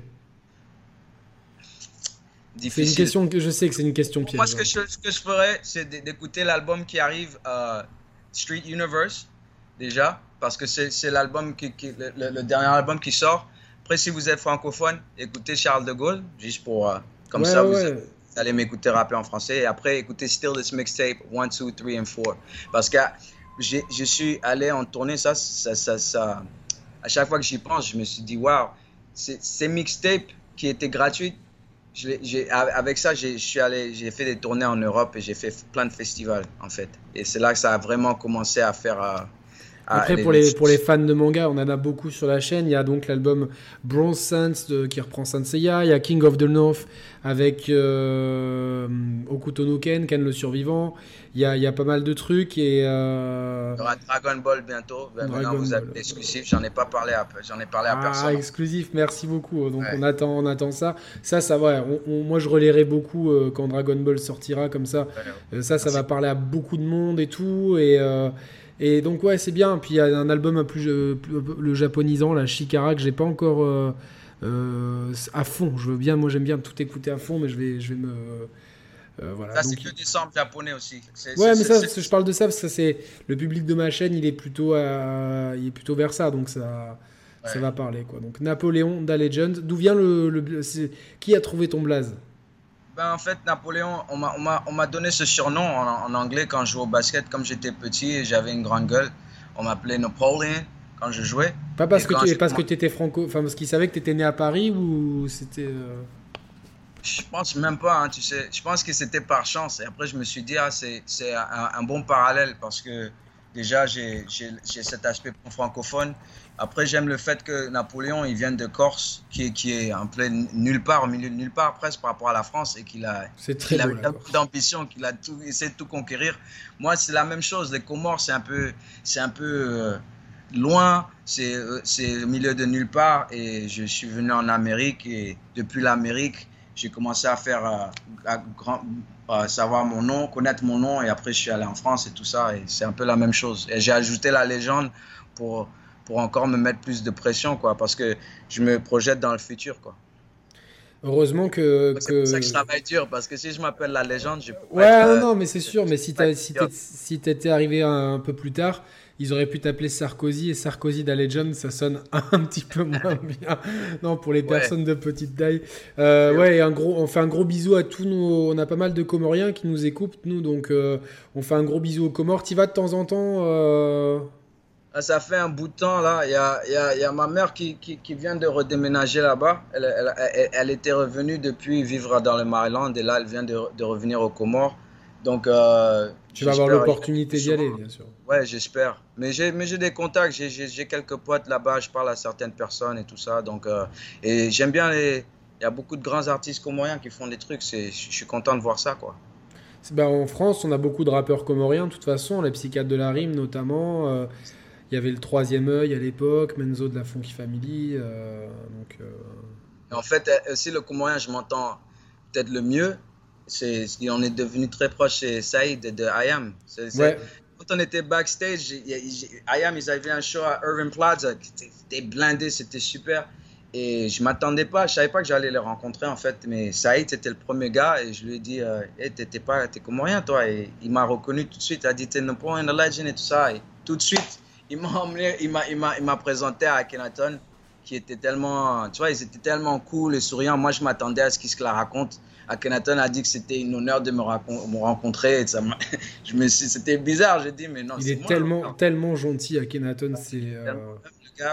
Et bon, depuis moi et Saïd, on parle souvent, quoi, en fait. Cool, ben, on embrasse Saïd, on, espère, on embrasse toutes les personnes du, du Rap Gang qui regarderont cette interview. Euh, Karim, on va rester tous les deux en off une fois qu'on aura dit au revoir juste pour débriefer. Merci beaucoup de, de, nous avoir accordé cet entretien et on te souhaite vraiment le, le meilleur pour, pour tous ces projets, euh, cette productivité, cette qualité constante et cette, euh, cette fidélité à, un rap euh, qui, qui, qui, dit des choses de façon intelligente et spontanée. Donc c'est vraiment tout, tout ce qu'on aime dans la culture hip-hop et qui, a, qui sont à l'origine de cette chaîne puisqu'on on, on s'est rencontrés tous les deux fondateurs en faisant du, du rap Donc cette chaîne, même si c'est une chaîne gaming pop culture, on est quand même vraiment le rap est dans, dans, l'ADN de la chaîne. Donc on, on, est très content d'avoir pu avoir cette connexion et d'avoir parlé de tous les sujets. Merci vraiment de ta présence et c'était vraiment cool. T'as passé un bon moment? Ah ouais, merci beaucoup. Hein. J'aime bien ces interviews un peu plus longues où j'ai vraiment euh, l'opportunité d'approfondir et tout ça parce que souvent les interviews pour moi ils passent tellement vite, j'arrive pas vraiment à m'exprimer. Euh, non, non, là, et puis euh, tu sais, on a eu beaucoup d'invités parce que nous on a, on a, on a plus, ça fait 6 ans qu'on fait des vidéos, on en a 300 ou 400 sur la chaîne et en général les gens y reviennent donc probablement tu reviendras même si tu veux juste si t'as un truc à dire ou quoi, tu, tu, me, tu me textes, tu viens. La, porte est toujours ouverte. Et si tu passes dans le sud de la France, la, la maison est ouverte aussi. C'est l'hospitalité euh, avec grand plaisir. T'habites où en France ah, J'habite à Monaco dans le sud. C'est même pas. Monaco, c'est pas un pays. Euh, si, c'est un pays indépendant. Hein. C'est le plus petit pays du monde. J'aimerais bien, j'aimerais bien voir Monaco un jour. Mec, tu viens quand tu veux. La porte, elle est grande ouverte. Euh, avec grand plaisir, je te fais visiter comme il faut. Super le rendez-vous est pris. Bon, on, dit au revoir aux gens et puis on, on débrief. Merci à tous les auditeurs. Merci. Si vous avez des questions, vous les posez en commentaire. Euh, moi ou Karim, on vous répondra de toute façon. Et puis vous nous suivez sur Twitter. Je vous mettrai tous les comptes sociaux de, de Napoleon the Legend dans la description. Salut à tous. Ciao.